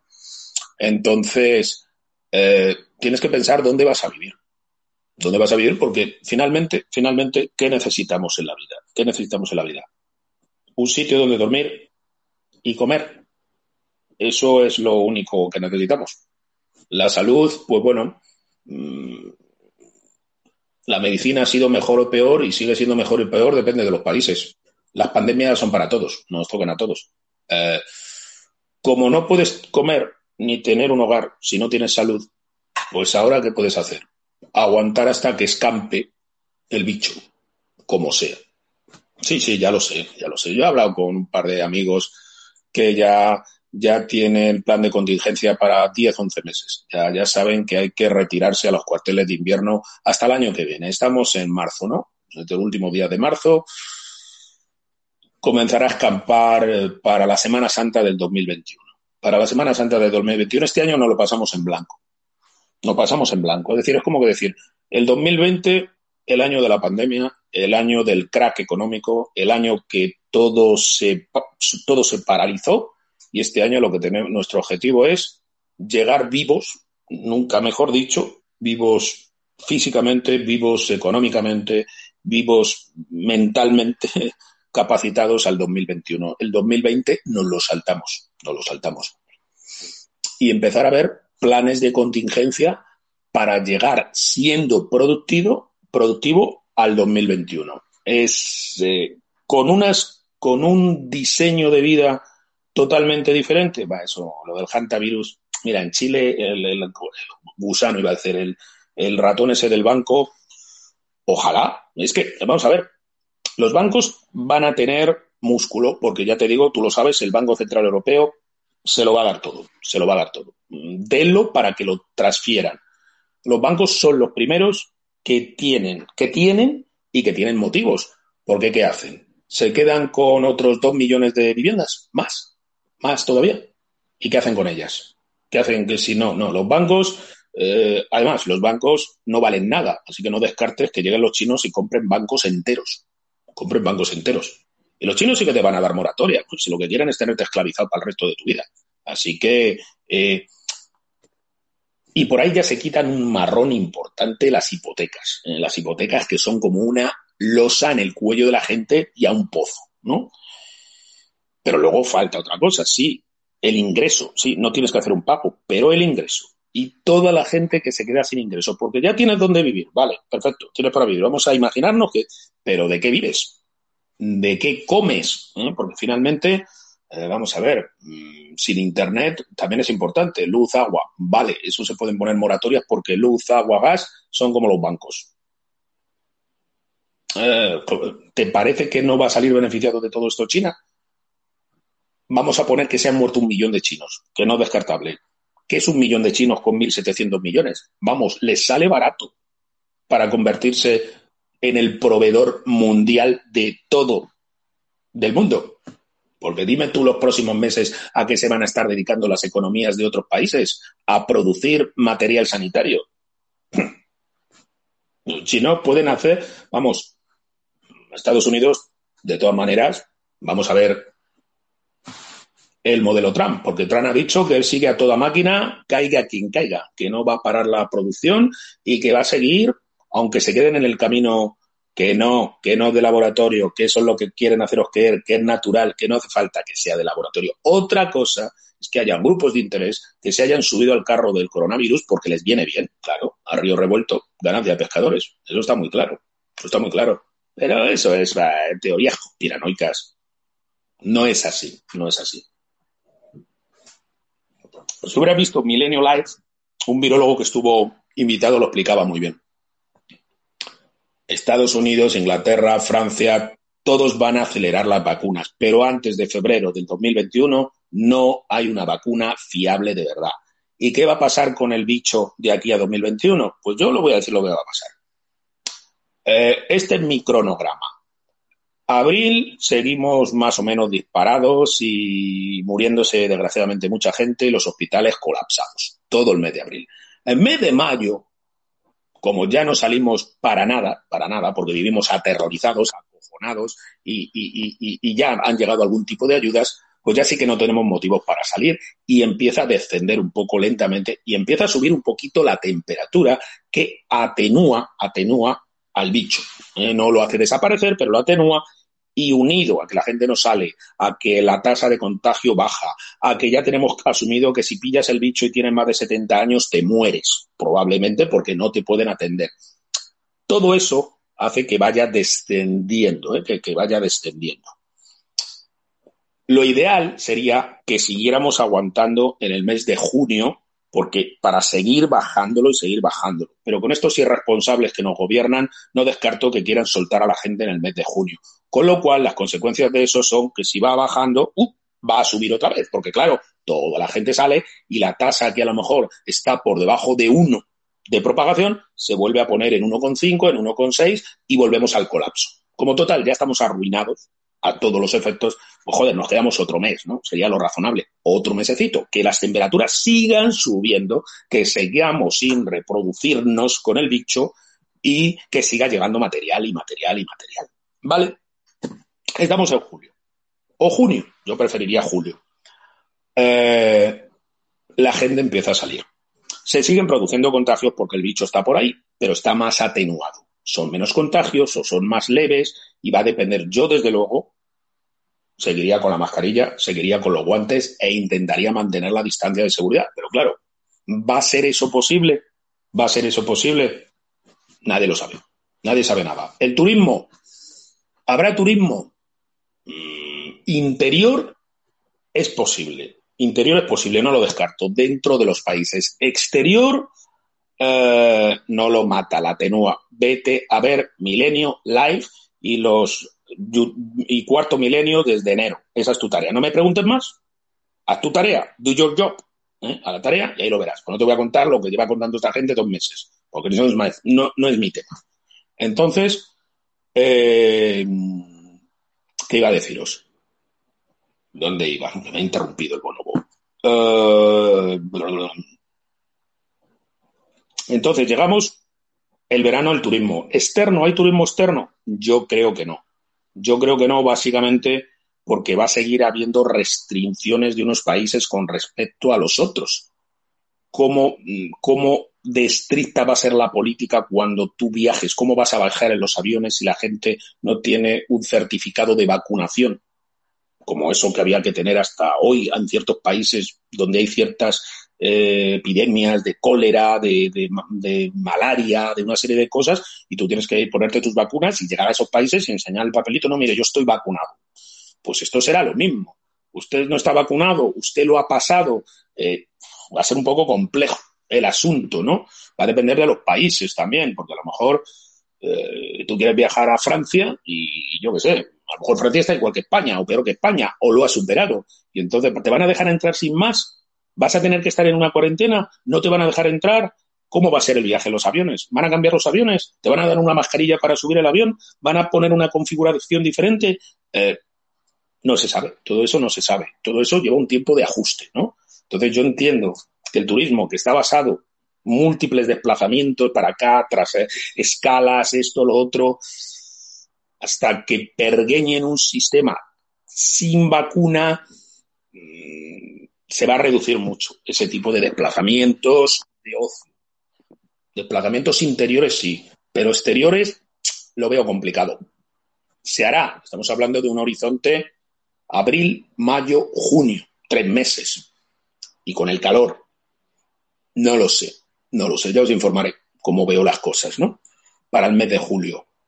Se siguen contagiando gente, pero mucho más leve, ¿eh? mucho más leve. Pero bueno, tenemos casos de sitios donde es verano y ha habido contagios, no de una manera bestial, pero ha habido contagios. Estamos hablando de, América Latina, estamos hablando de Australia, estamos hablando de sitios que... No, esos buses con 55 abuelos eh, ya eh, vamos a ver, post vacuna sí, post vacuna sí, porque no nos engañemos, para el 2022, 2022, solo dentro de dos años, ya tenemos la vacuna, ya se han muerto muchos abuelos, desgraciadamente, pero otros son abuelos, eh, ya hay gente que tiene su, su, sí, con 30 grados ha habido contagio, y vamos a ver, se atenúa, se atenúa. Tenemos que pensar, Manuel, tú y yo y otros, ¿eh?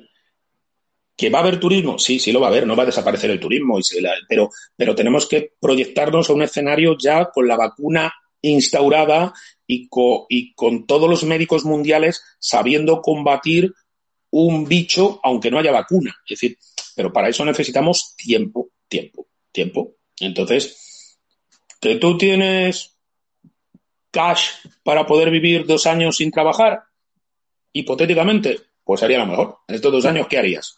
Cursos, estudiar. Yo, mira, tenía un curso por ahí pendiente para, para guía local, que me llamaron el otro día y le dije, pues mira, en este momento no, no tengo la disponibilidad, pero sí que me gustaría hacerlo.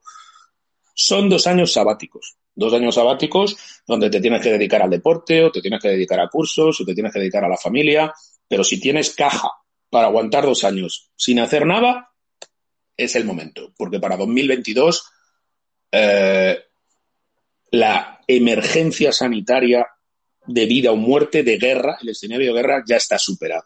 En el 2021 empezamos a superarlo, por fases, porque no todos los países van a llegar al mismo tiempo, ni todas las economías tienen la misma disponibilidad, pero empezamos en el 2021 y en el 2022, con vacuna o sin vacuna, ya tenemos la inmunidad de grupo.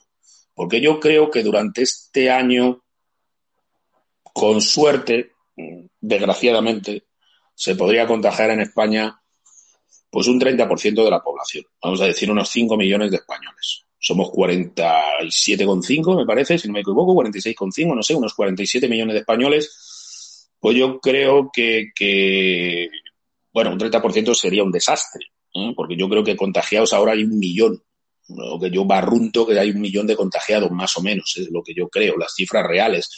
Con estas medidas hiper mega estrictas, eh, a lo mejor de aquí a, bueno, no a fin de año, de aquí a,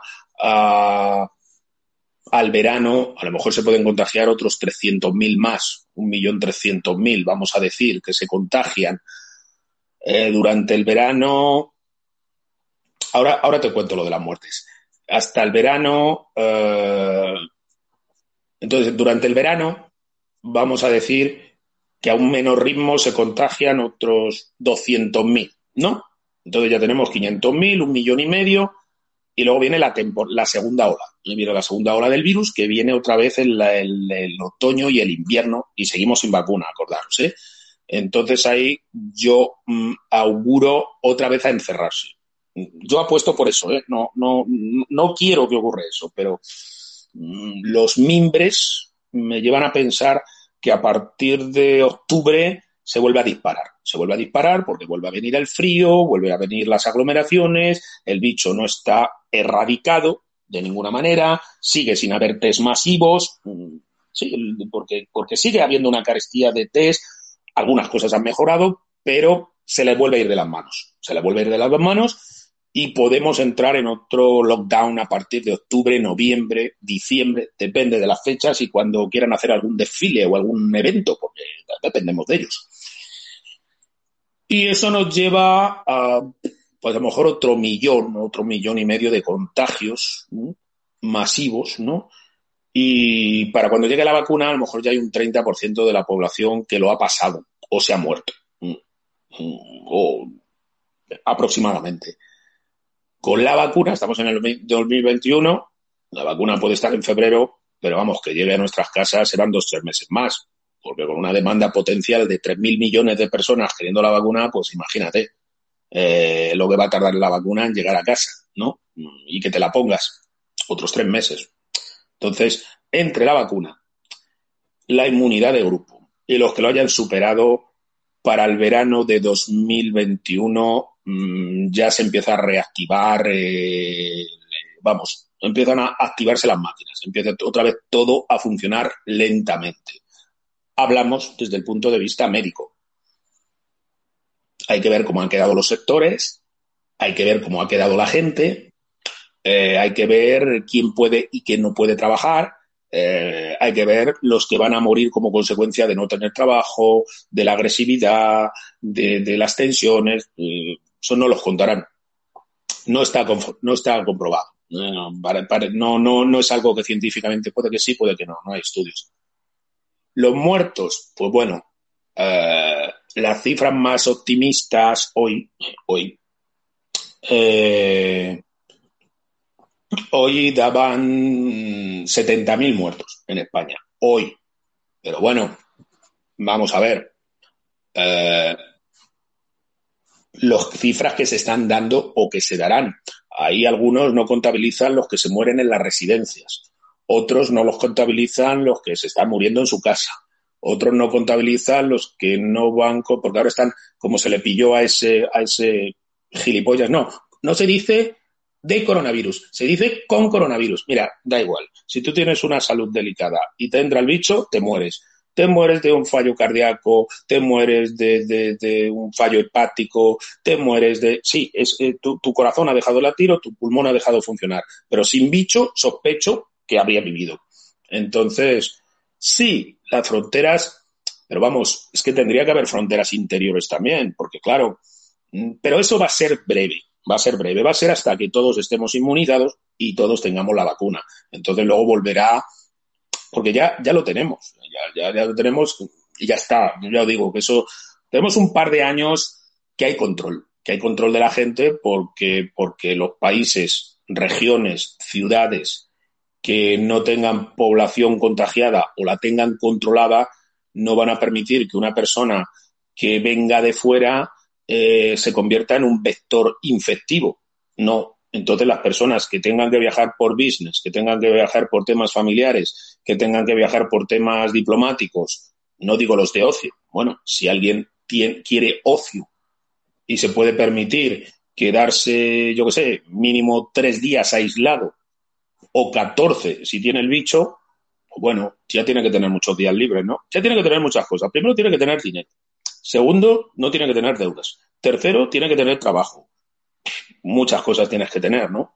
Entonces, eh, cuarentenas dentro de, los países no va a haber. Dentro de los países no va a haber. Entonces, probablemente el mercado turístico interior mm, se va a recuperar. Sí, obviamente se va a recuperar porque la gente, bueno, da tanto da igual que tengas el bicho en Málaga que lo tengas en el País Bajo. No es imposible. Es decir, pero es que la estrategia de Alemania ha sido otra, ha sido otra. Entonces, eh, si vamos a ver, en un, mira los, mira los coreanos, los surcoreanos. Han hecho, no sé si 300, 400 mil, 500 mil test. De esos 500 mil test, eh, los coreanos van a la par que el bicho. ¿Qué quiere decir? Que, te contagias y te hacen el test. Y, te haces el, y te hacen el test a ti, a tu madre, a tu padre, a tu abuelo, a tu hijo y a tu vecino. ¿Y qué descubren? Que solo lo tienes tú. Entonces te aíslan a ti, porque no ha dado tiempo no ha dado tiempo, bueno, con la gente que viene de fuera, con lo que viene de fuera, no, no el local, no el local. Entonces, no te da tiempo a ti a infectar a tu entorno familiar. ¿Por qué? Porque es test, test, test, test a velocidad supersónica. Entonces, no se deja que el bicho se replique, no da tiempo a que se replique y te aíslan. Pero, ¿por qué los coreanos han podido tomar esta estrategia ultra mega rápida?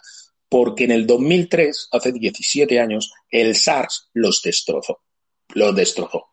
Y llevaban 17 putos años preparándose para otra epidemia.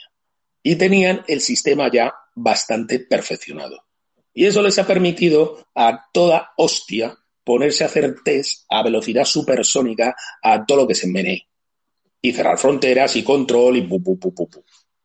Pero claro, el resto no está en esa disyuntiva. Entonces, el número de contagios no es relevante no, es decir, el número de gente, porque, porque todos ya sabemos que mínimo un 30%, probablemente más, pero mínimo un 30% de los que se contagian son asintomáticos.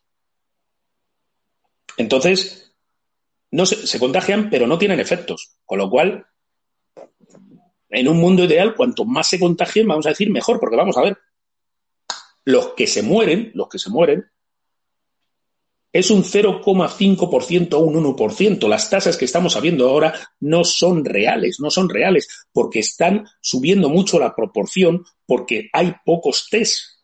Hay pocos test. Entonces, claro, el porcentaje te sube. Si tú solo has hecho 100.000 test y tienes 3.000 muertos, pues claro, te da una estadística bestial de gente que se muere, pero no es real, no es real. No es nada real. Lo que pasa que no tenemos es decir, no aplicamos. El test es necesario para aislar a los que se contagian. Ya está, para eso es necesario. Para eso es necesario el test.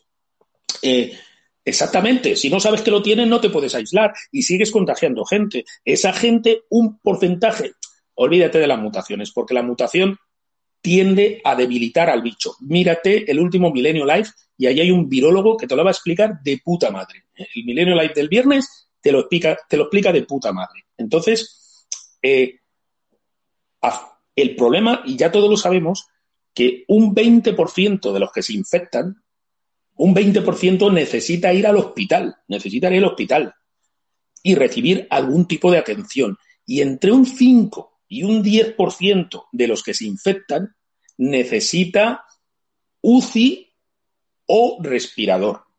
UCI es un tratamiento intensivo, intensivo. Respirar. Ya el respirador es que o te lo ponen o te mueres. Ya está. Es el último recurso para que vivas. Y ahí viene el cuello de botella. Ahí viene el cuello de botella. Eh, ¿Cuál es la política que se debería haber aplicado desde el principio que está aplicando Alemania?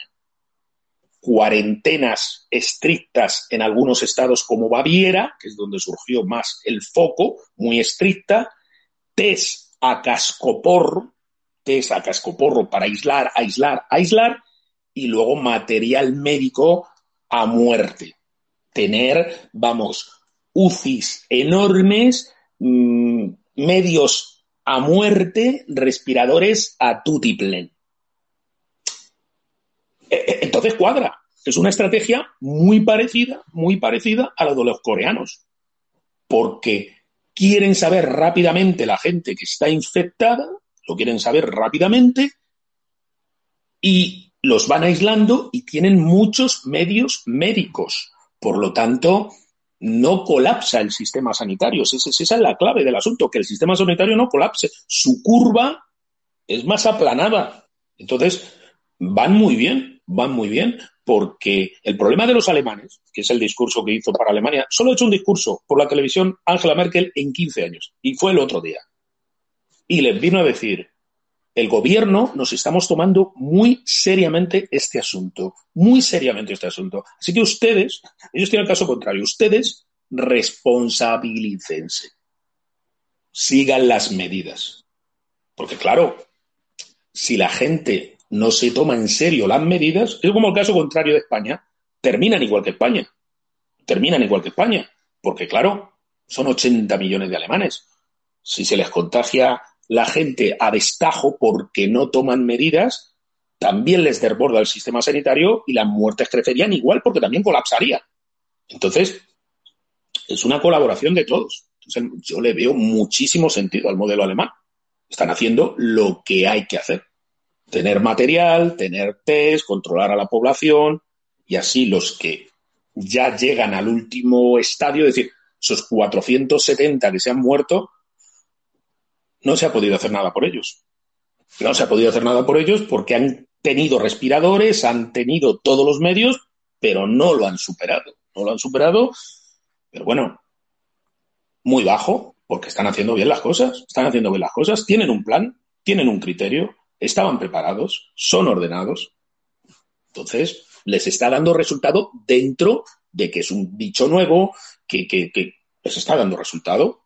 Entonces, tienen un plan, tienen un plan. Luego tenemos el ejemplo español, que piensa que con cantarle unas sevillanas al bicho, pues con eso te quedas inmune y luego vienen los alemanes y nos dan el dinero para irnos de vacaciones. Pues no, pues no. Pero tienes otros como que, que, como en México, que dicen que el bicho solo ataca a los ricos, que los pobres son inmunes. Entonces, siempre tienes un despropósito mayor. Siempre, siempre. Todo es susceptible de empeorar. Entonces, el escenario, pues mira, hasta cierto punto soy optimista, porque no es el bicho de la peste negra o el, o el ébola. Si hubiéramos tenido la peste negra, que es la mayor pandemia de la historia, aquí se muere hasta el tato. Aquí no queda ni el apuntador. Desastre total, desastre total. Sabemos lo que tenemos que hacer. Sabemos lo que tenemos que hacer a nivel higiénico, médico, distancia, seguridad, eh, todo eso lo tenemos todos claro, creo, ya, a estas alturas de la película. La cuarentena, cuanto más tiempo estemos encerrados, mejor. ¿De qué vamos a vivir? Pues no lo sé, no sé de qué vamos a vivir. No vamos a vivir. Yo tengo un horizonte, yo llevo hasta julio, hasta el mes de julio. Hasta el mes de julio resisto. A partir del mes de julio, lo mismo desaparezco y no me volvéis a ver porque, porque no tengo ni para pagar el internet. Tal cual. Pero bueno, he decidido que no me voy a preocupar he decidido que no me voy a preocupar. Cuando llegue ese momento, pues ya veré, ya veré lo que hago, cómo salgo a flote. Pero de momento, ¿para qué me voy a estar preocupando que va a ser el mes de julio? Quedan muchos meses todavía. Voy a seguir con mis cosas. ¿Que hay moratorias de hipoteca 12 meses? Pues mira, de puta madre. Mejor, ya me quito una cosa, me quito un gasto, me quito un gasto. Luz, agua, gas, internet, eh, no tendría ni papipas. Eh, Exactamente. Hay, la cigarra, la hormiga, ya lo hemos vivido.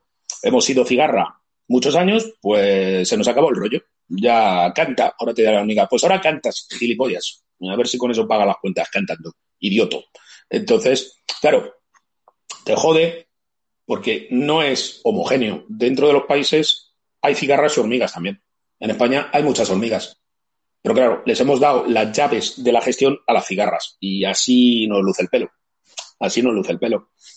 Eh, lo que tendríamos que hacer, que no sé si lo haremos, es cuando llegara las próximas elecciones, eh, bueno, pues que tuviera el voto de ellos, ellos se votaran a ellos mismos y, vinieran otros.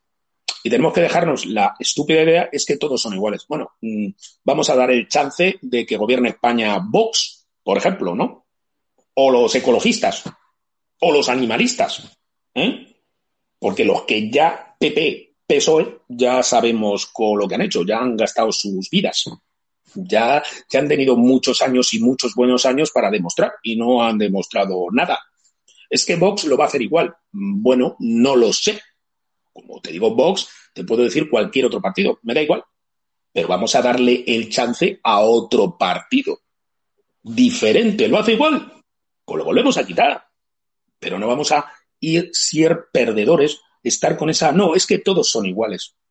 Pues no, no todos son iguales. Seguro que tú en tu trabajo tienes un compañero que es un vago, que es un lameculos, que solo le hace chistes al jefe y se toca el rabo o se toca el chichi para ser inclusivo. Y tú eres trabajador, responsable y sacas el triple de trabajo porque no comes nardos o no chupas chichis. ¿eh? Y a ti que te digan, es que somos todos iguales, dirás, y una mierda, y una mierda, no somos todos iguales. Claro que no somos todos iguales. Entonces, y menos mal, no somos todos iguales. Entonces, pues esto igual, esto igual. O otros modelos de, gobierno o de desgobierno, no sé, siempre hay alternativas, siempre hay alternativas, pero no decir, no, es que como todos son iguales, me parece, me parece muy triste que alguien diga, no, es que yo soy un esclavo y me da igual que me dé por el culo un blanco, un negro o un azul, porque me van a dar por el culo de todas maneras. Pues yo me revelo contra esa visión del mundo, porque yo creo que tú tienes capacidad. Mientras estás vivo, tienes capacidad de hacer el cambio. Yo no creo que el futuro ya está todo escrito y tú has venido aquí a sufrir y a que te den por el nardo. No, no creo que sea así. Entonces, bueno, pero bueno, esa es mi opinión. Desde mi camino a mi quincuagésimo cuarta vuelta al sol pero otros tendrán otras ideas, claro, cada uno lo que quiera. Entonces, eh, yo digo, mm, en modo guerra, en modo ahorro extremo, en modo ahorro extremo, mm, si nos quitan la hipoteca, si nos pagan la luz, el agua y internet, muy importante el internet, y nos dan, yo qué sé, 300 euros al mes para comer, pues yo creo que aguantamos metidos en casa. No quiero ver noticias de el frente hoy, no voy a ver. Estamos aquí hablando, estamos relajados, estamos hablando nuestra basurilla, nuestras dudas, nuestros problemas, nuestras ilusiones, nuestros intereses, pero he decidido que me va a costar, sé que me va a costar, porque me tiro a Twitter. no, pero no. Ahora, en cuanto termine de hablar con vosotros, me subo la bici, que la tengo ahí, ya tengo la bici, y me pongo a tucu, tucu, tucu, tucu, tucu, a pedalear y no voy a oír nada. Lo mismo le digo a Alexa que me ponga música, una lista musical que tengo por ahí, y, me pongo a pegarle caña al asunto, una horita, luego me voy a duchar, y luego, pues lo mismo veo una serie, o lo mismo leo algo de los feeds, o lo mismo me pongo con un libro. Voy a intentar, eh, por lo menos, por lo menos hoy, fuera. No, no quiero, no quiero nada. Como si hay que hacer otro directo, tenemos que hablar aquí de chismes, eh, fuera, fuera noticias, no, no quiero noticias porque mm, ya sé el punto en el que estamos y ya sé que, que, no se puede hacer nada de momento. Ya se ha puesto no a tope como me gustaría a mí, pero ya todo el mundo se ha dado cuenta que hay que producir material sanitario a tope, a tope para toda la gente que está llegando, toda la gente que se contagió hace dos semanas aproximadamente y que ya están necesitando asistencia médica. ¿Cuánta gente se contagió hace dos semanas? ¿100.000? ¿150.000? ¿80.000? ¿90.000? No lo sé. No lo sé cuántos se contagiaron hace dos semanas, porque hace dos semanas la gente estaba, eh, ¡viva la vida! ¿Por qué se han cancelado las fallas? Yo no voy a cancelar la Semana Santa. En eso estábamos hace dos semanas. Estamos a día, a día 29, menos 15 días, estamos a día 14. Es decir, que todavía no estamos en el estado de alarma. Hace 14 días, ¡viva la vida! Estábamos así. Como el bicho ya llevaba dando vueltas por ahí a tope, pues ¿cuánta gente se pudo cancelar? cancelar? ¿Cuánta gente se pudo, se pudo contagiar hace, hace dos semanas? Pues yo qué sé, lo mismo se contagió hace dos semanas. Vamos a ser, vamos a ser, vamos a ser optimistas. Se contagiaron 100.000 personas hace dos semanas, solo, solo 100.000 personas. Pues sacar cuentas, de esas 100.000 personas que se han contagiado hace dos semanas, eh, necesitan ir al hospital 20.000. 20.000. Y luego, de esos 20.000 que necesitan hospital, vas a tener que filtrar los que están más leves. Es decir, de esos 20.000 que necesitan hospital, a lo mejor vas a mandar a casa a 5.000. No creo, porque la gente solo está yendo ya al hospital los que realmente se asfixian, no pueden respirar, llevan tres días con 40 o 39 y medio de fiebre. Es decir, gente que ya está mal, que necesita, que requiere algún tipo de atención hospitalaria que no se puede solucionar con paracetamol. Entonces, de esos 20.000, mm, probablemente todos necesitan estar en el hospital más o menos. Eh, ¿Cuánta gente, cuánta gente puede atender un hospital a 20.000 personas que están llegando en un día al hospital? Calcula, sí, algunos de esos eh, les va a mandar alguna cosa un poco más y los va a mandar a casa porque solo necesitaban una pastilla más o un gotero más y se van a ir 5.000. Vamos, estamos hablando de cifras de toda España, ¿no? Pero vas a necesitar, y de esos 15.000 que quedan, vamos a decir que 10.000 son en la Comunidad de Madrid. ¿eh? Y los otros 5.000 se van a repartir entre Cataluña, País Vasco, 10.000, que Madrid se lleva la mitad de los contagios y de las asistencias. Pues calcula, 10.000, estamos hablando de hoy, 10.000 personas están llegando a los hospitales madrileños hoy y necesitan ser atendidos. Pues saca la cuenta de los que se pueden atender, que tienen que estar allí en IFEMA o en las salas, los pasillos, los, los eh, todos, todas las salas posibles para tener gente ingresada en mayor o menor grado están. Y luego de esos habrá, pues yo qué sé, eh, vamos a decir, eh, si son 10.000, 1.000 que necesitan UCI. Y de esos 1.000 que necesitan UCI, hay 50, 100 que necesitan respirador. Pues saca las cuentas. Saca las cuentas. ¿Cuántos respiradores hay en todos los hospitales de la Comunidad de Madrid? Respiradores plus el operario, el técnico, el sanitario especializado que maneja el respirador. el respirador no es ponerte una mascarilla, no, es meterte por la tráquea un tubo que va a los pulmones y hace de pulmón artificial, porque si no te asfixias. No es simple el cacharro, es el que maneja el cacharro. ¿Cuánto personal que maneja estos cacharros hay en la Comunidad de Madrid? ¿300? Hay otro tema. Conectado al respirador mínimo dos semanas, pueden ser tres, porque ya es tu último chance. O te meten el tubo a los pulmones o te mueres. Mm, pero con coronavirus, con una neumonía, con cosas graves. El, respirador es el último, oye, que es un prodigio técnico, no me jodas. Un aparato que hace por tus pulmones mientras luchas contra una infección masiva de tu cuerpo. Tela, lo que estamos hablando. Pero claro, ese respirador, condiciones normales, te vale 10.000 euros y ahora valen el cuádruple. Y encuéntralos, además. Encuéntralos. Entonces, sacar, sacar los números, sacar los números. Ahora estamos en el pico. En el pico, pero podemos estar en el pico. Sí, estamos en el pico. Probablemente desde el día 16, desde el día 16, no estábamos contagiándonos a cascoporro a un nivel de, se calcula que estábamos a 3.1. Es decir, que cada tipo, tipa infectado, niño, adolescente infectado, estaba infectando tres más. Tres más. Vamos, íbamos a velocidad de crucero y acelerando. Nos quedaban dos días para encerrarnos en casa, con lo cual diríamos que 29, 30, ¿no? ¿Cuántos días tiene este mes? 31, enero, febrero, enero, febrero, marzo, enero, febrero, marzo, 31. Bueno, pues nos queda, tiene 31, ¿no? Nos queda 30, 31, 1, 2, 3, 4, ¿eh? eso es cuando llegas al pico, sí, efectivamente, pero es que no te explican el qué es el pico exactamente. El pico de contagios potenciales. ¿eh? Sobre el 4, 3, 4 de abril eh, se empezó a reducir la velocidad de contagio. No homogéneamente, pero se empezó a reducir la velocidad de contagio.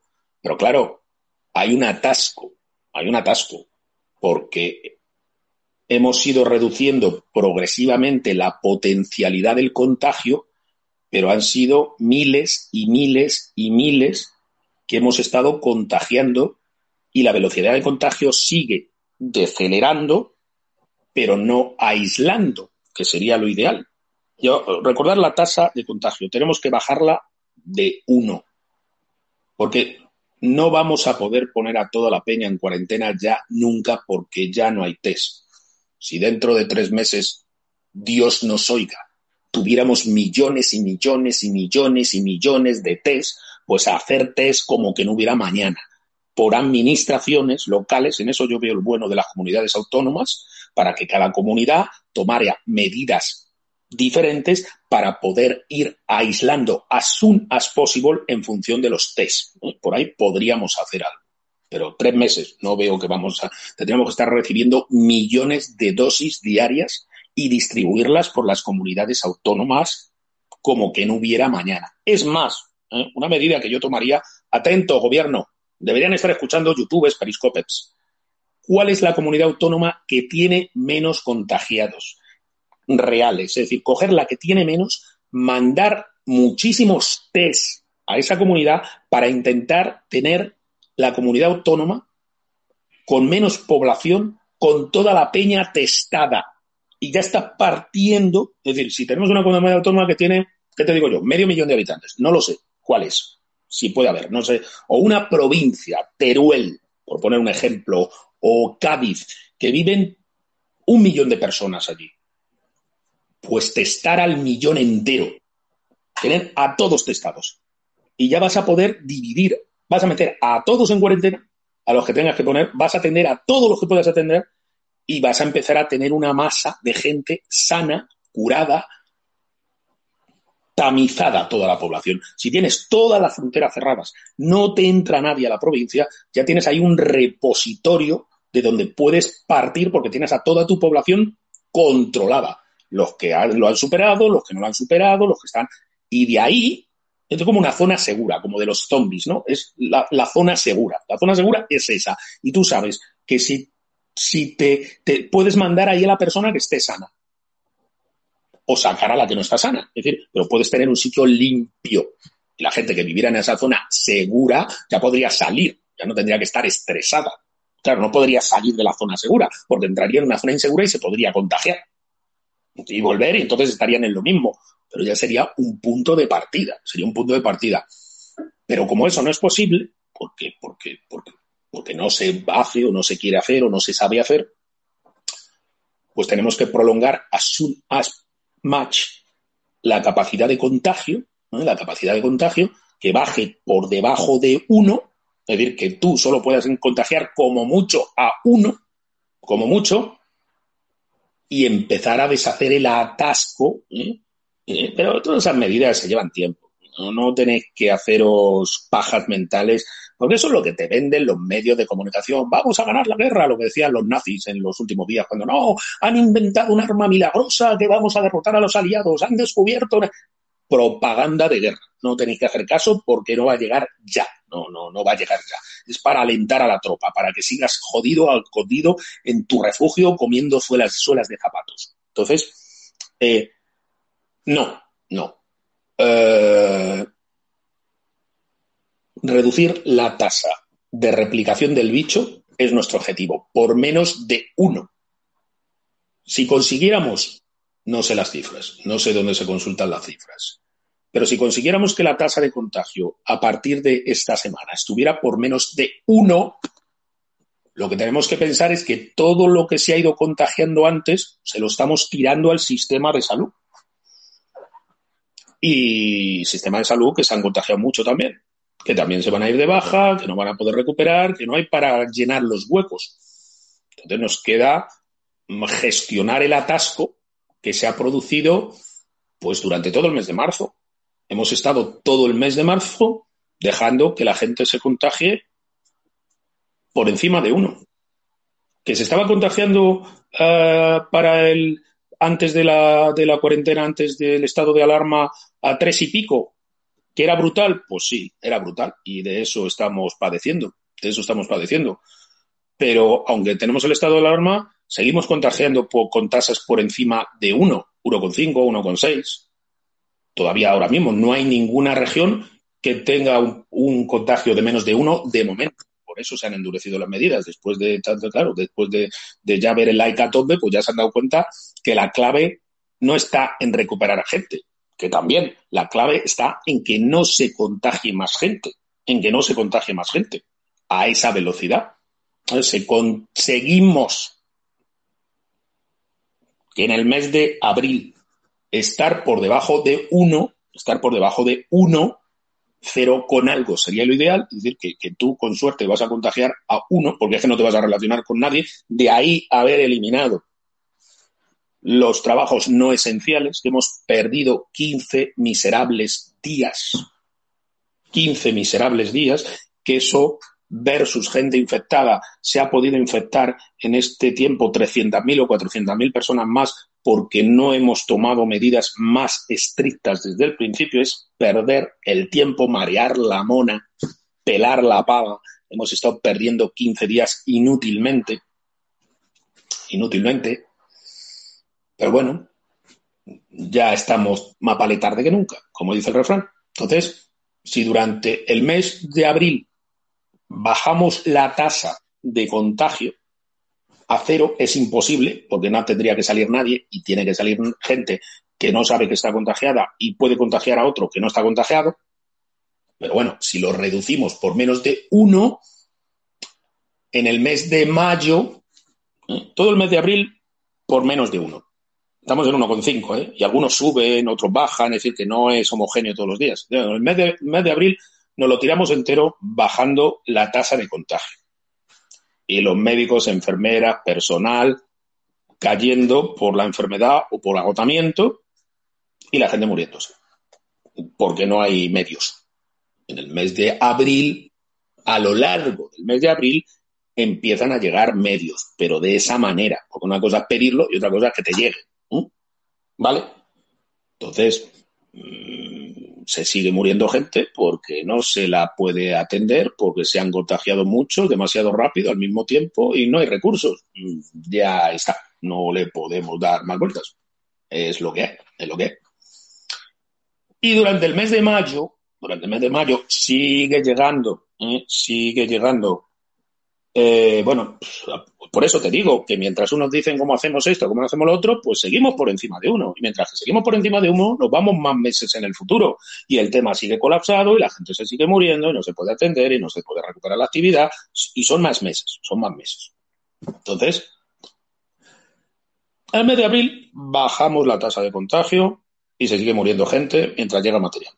El mes de mayo seguimos con la tasa de contagio baja, ahí seguimos parados en menos de uno, pero se, cura más gente y se muere menos gente porque ya hay más medios, ya hay más recursos, ya están más organizados, pero todavía se sigue gestionando el atasco de marzo.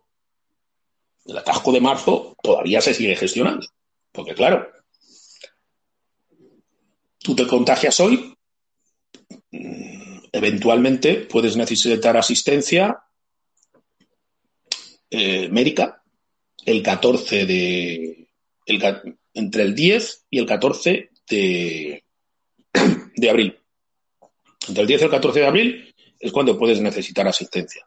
Entonces, ya os digo, mes de abril, malo, entero, malo, entero, en términos generales.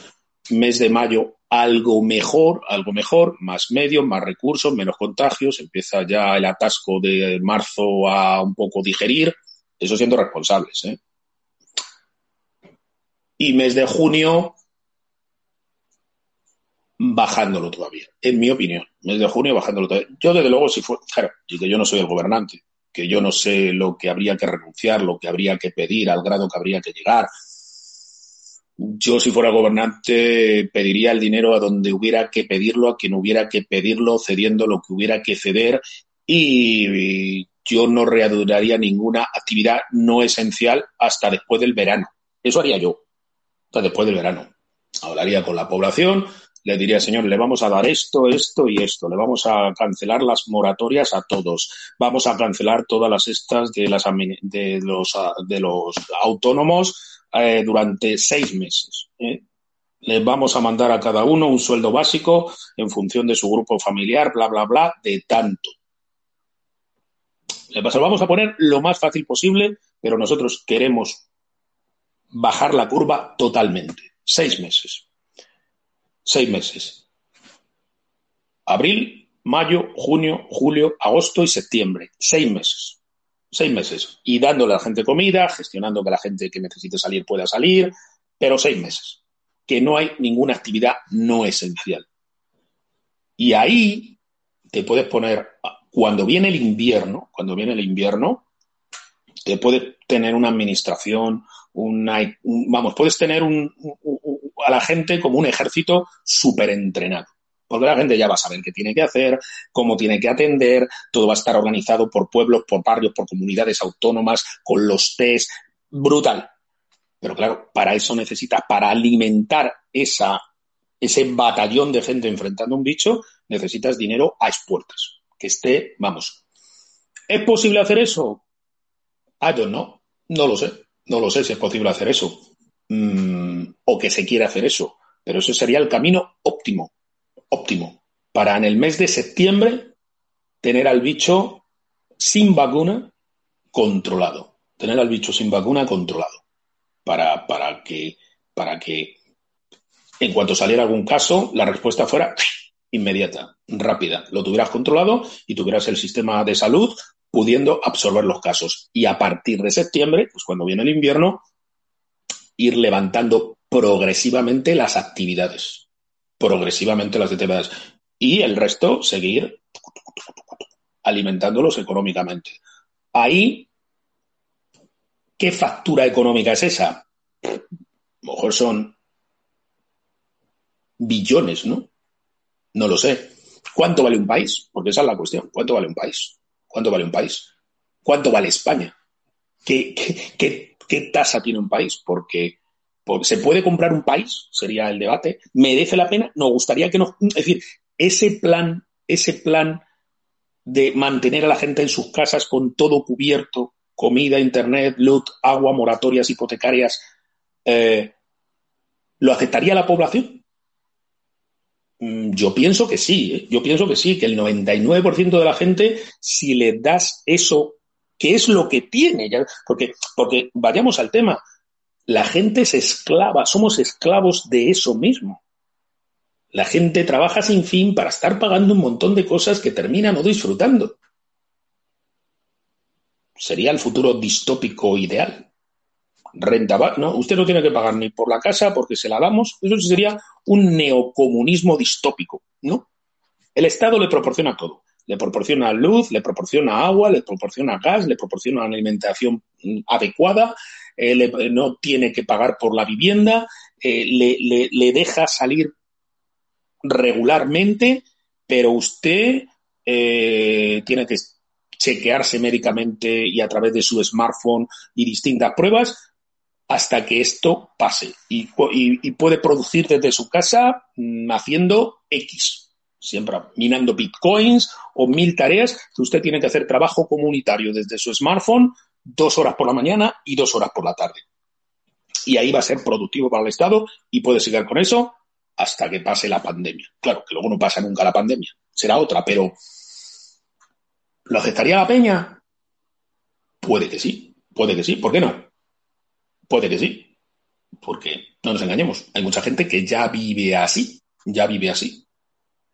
Creen que son libres, pero no son libres, son un perro con una cuerda muy larga, pero nada más, están atados, de todas maneras. Pero bueno, a lo mejor eso ya es demasiado friki distópico, ¿no? Para, la peña, ¿no? Eh, pero eso sería lo que yo haría. ¿Qué va a ocurrir? Pues lo que va a ocurrir es que cuando llegue el mes de junio, que las cosas hayan empezado a bajar, esos impresentables te van a vender la moto de que ya lo hemos parado. Ya lo hemos parado, ya lo hemos bajado, ya habrán eliminado todos los programas más o menos de más o menos audiencia, no que tengan 12 espectadores como yo, sino que tengan, y que a lo mejor en diferido lo puedan ver 100. Es decir, no, los medios masivos como, como Iker y como esos otros que tengan cientos de miles de descargas ya se los habrán cargado, los habrán eliminado, no habrá opiniones disidentes, y los cuatro frikis que hablemos de estas cosas seremos conspiranoicos. Ah, serán locuras, ah, son tonterías, sí, siempre hay conspiranoicos. No, tú que quieres verlo todo negativo. Entonces, el pensamiento único ya para el mes de junio y luego ya a los perros que tienen nómina, ya, ya la gente no puede estar tanto así, hay que dar libertad, es exagerado, tenemos que salir a la calle. Entonces, dejarán salir a la gente para que se vuelvan a contagiar ya habrán metido en el cerebro de la gente que cuando tienes 70 o más de 70 o patologías previas, gran palabra, patologías previas, todos tenemos patologías previas, ¿eh? no olvidaros de eso. Todos, todos potencialmente tenemos patologías previas. Entonces, bueno, pues cuando llegue, cuando llegue el momento, ¿eh? cuando llegue el momento de que ya eh, consideren que hay que salir para seguir chupando del bote, pues mandará a la gente al matadero. ¿eh? exactamente, que cronifique la enfermedad, que te lo retrase, que, bueno, ya está, que, que puedes seguir viviendo con que te falla medio pulmón, que, que tienes que dar diálisis, pero oye, estás sano, te has curado, lo has superado, ¿no? Adelante. Y bueno, algunos se morirá, pero bueno, le había llegado su hora, bueno, el mismo discurso de siempre, ¿no? El mismo discurso de siempre. Y sí, sí, por el momento Facebook y Twitter no, pero YouTube mm, ya de muchos. En cuanto el canal tiene unas 300.000 suscriptores y un millón de descargas, o lo censuran, lo eliminan, se lo cargan. Entonces, porque no quieren que la población sepa exactamente lo que está pasando. Entonces, que, que tengan miedo relativo, miedo relativo. Entonces, bueno, pues probablemente en el mes de finales, media, yo calculo que mediados de junio, mediados de junio, principio de julio, sueltan a la peña, sueltan a la peña, y bueno, vivimos un verano aparentemente normal, porque en otros países pues puede que tomen las mismas medidas suicidas, ¿no?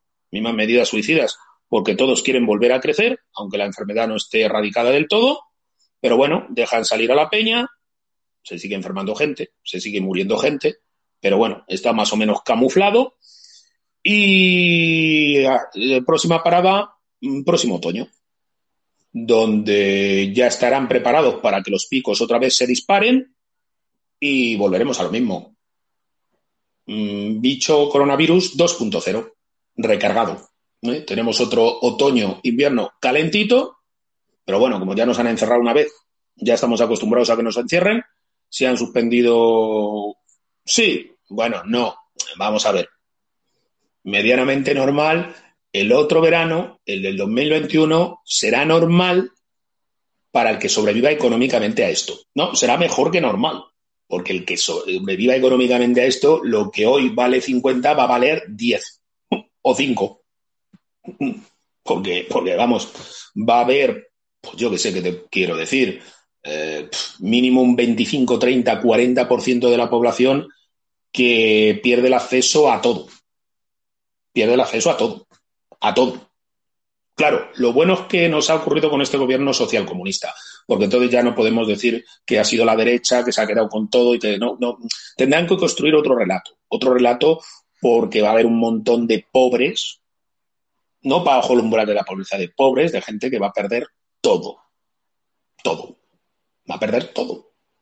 Yo a lo mejor soy uno de esos, pero bueno, yo estoy preparado mentalmente para ese tema, pero hay mucha gente que, que no está preparada, que no está preparada para perder la casa, para perder el trabajo, para que la mujer o el hombre le deje, para, quedarse con un sistema sanitario devastado, eh, a la cola de Cáritas para comer, eh, durmiendo en la calle, durmiendo en un coche, metiéndote en un piso dando una patada, sube la violencia, crímenes, suicidios, eh, bueno, devastado.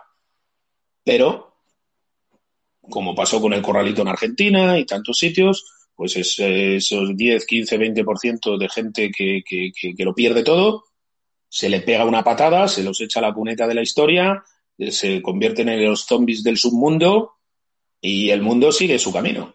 Y el mundo sigue su camino. Como un mal sueño, como decía el impresentable de Wyoming esto lo recordarán algunos como una anécdota. Hijo de puta.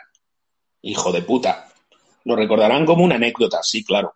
La anécdota donde perdí todo y me convertí en un homeless and hungry. Gracias, simpático HDP. ¿eh? Entonces, bueno, pues nada. E, e, ese es mi lúgubre pronóstico. Mi lúgubre copo. Me quiero equivocar.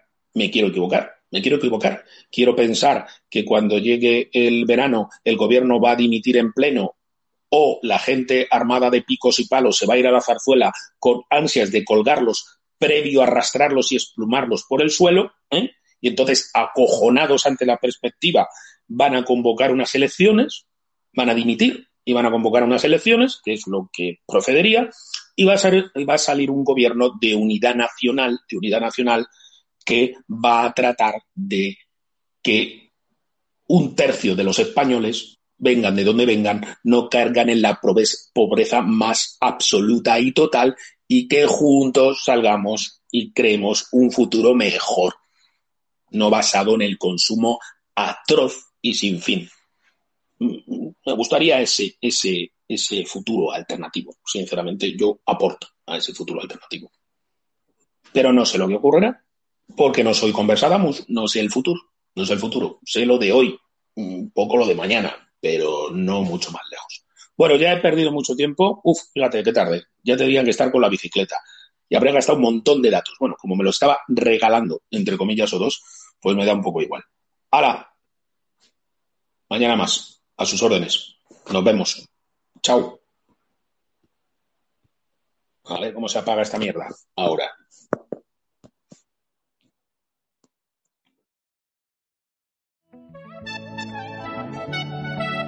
The bad news is that everyone is a potential victim. But the good news is that everyone is a potential solution. Sensitize the masses to sanitize. Keep a social distance and quarantine. Coronavirus is sweeping over mankind. Everybody must be alert. It's a global pandemic we can never take for granted. Omulwadde wa corona temubuzanyisa bange. Kila mtu must be alert. It's a matter of life we can never take for granted. Personal hygiene and make sure you regularly wash your hands. Keep a distance from everyone. Report anything like a symptom. Serious fever is a symptom. Dry cough is a symptom. Walkway tamula is a symptom. Itchy eyes and flu is a symptom. Abo b'obulwadde bwekuuma obutabusiiga bejjemu batannalwala abasing abafite eh.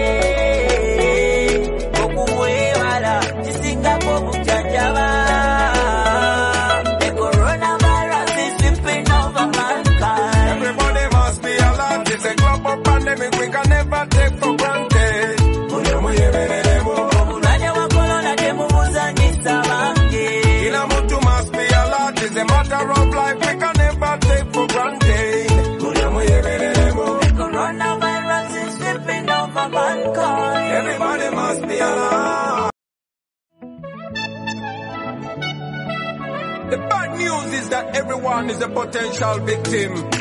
But the good news is that everyone is a potential solution. Sensitize the masses to sanitize. Keep a social distance and quarantine. Stop! The coronavirus is sweeping over mankind. Everybody must be alert. It's a global pandemic we can never take for granted.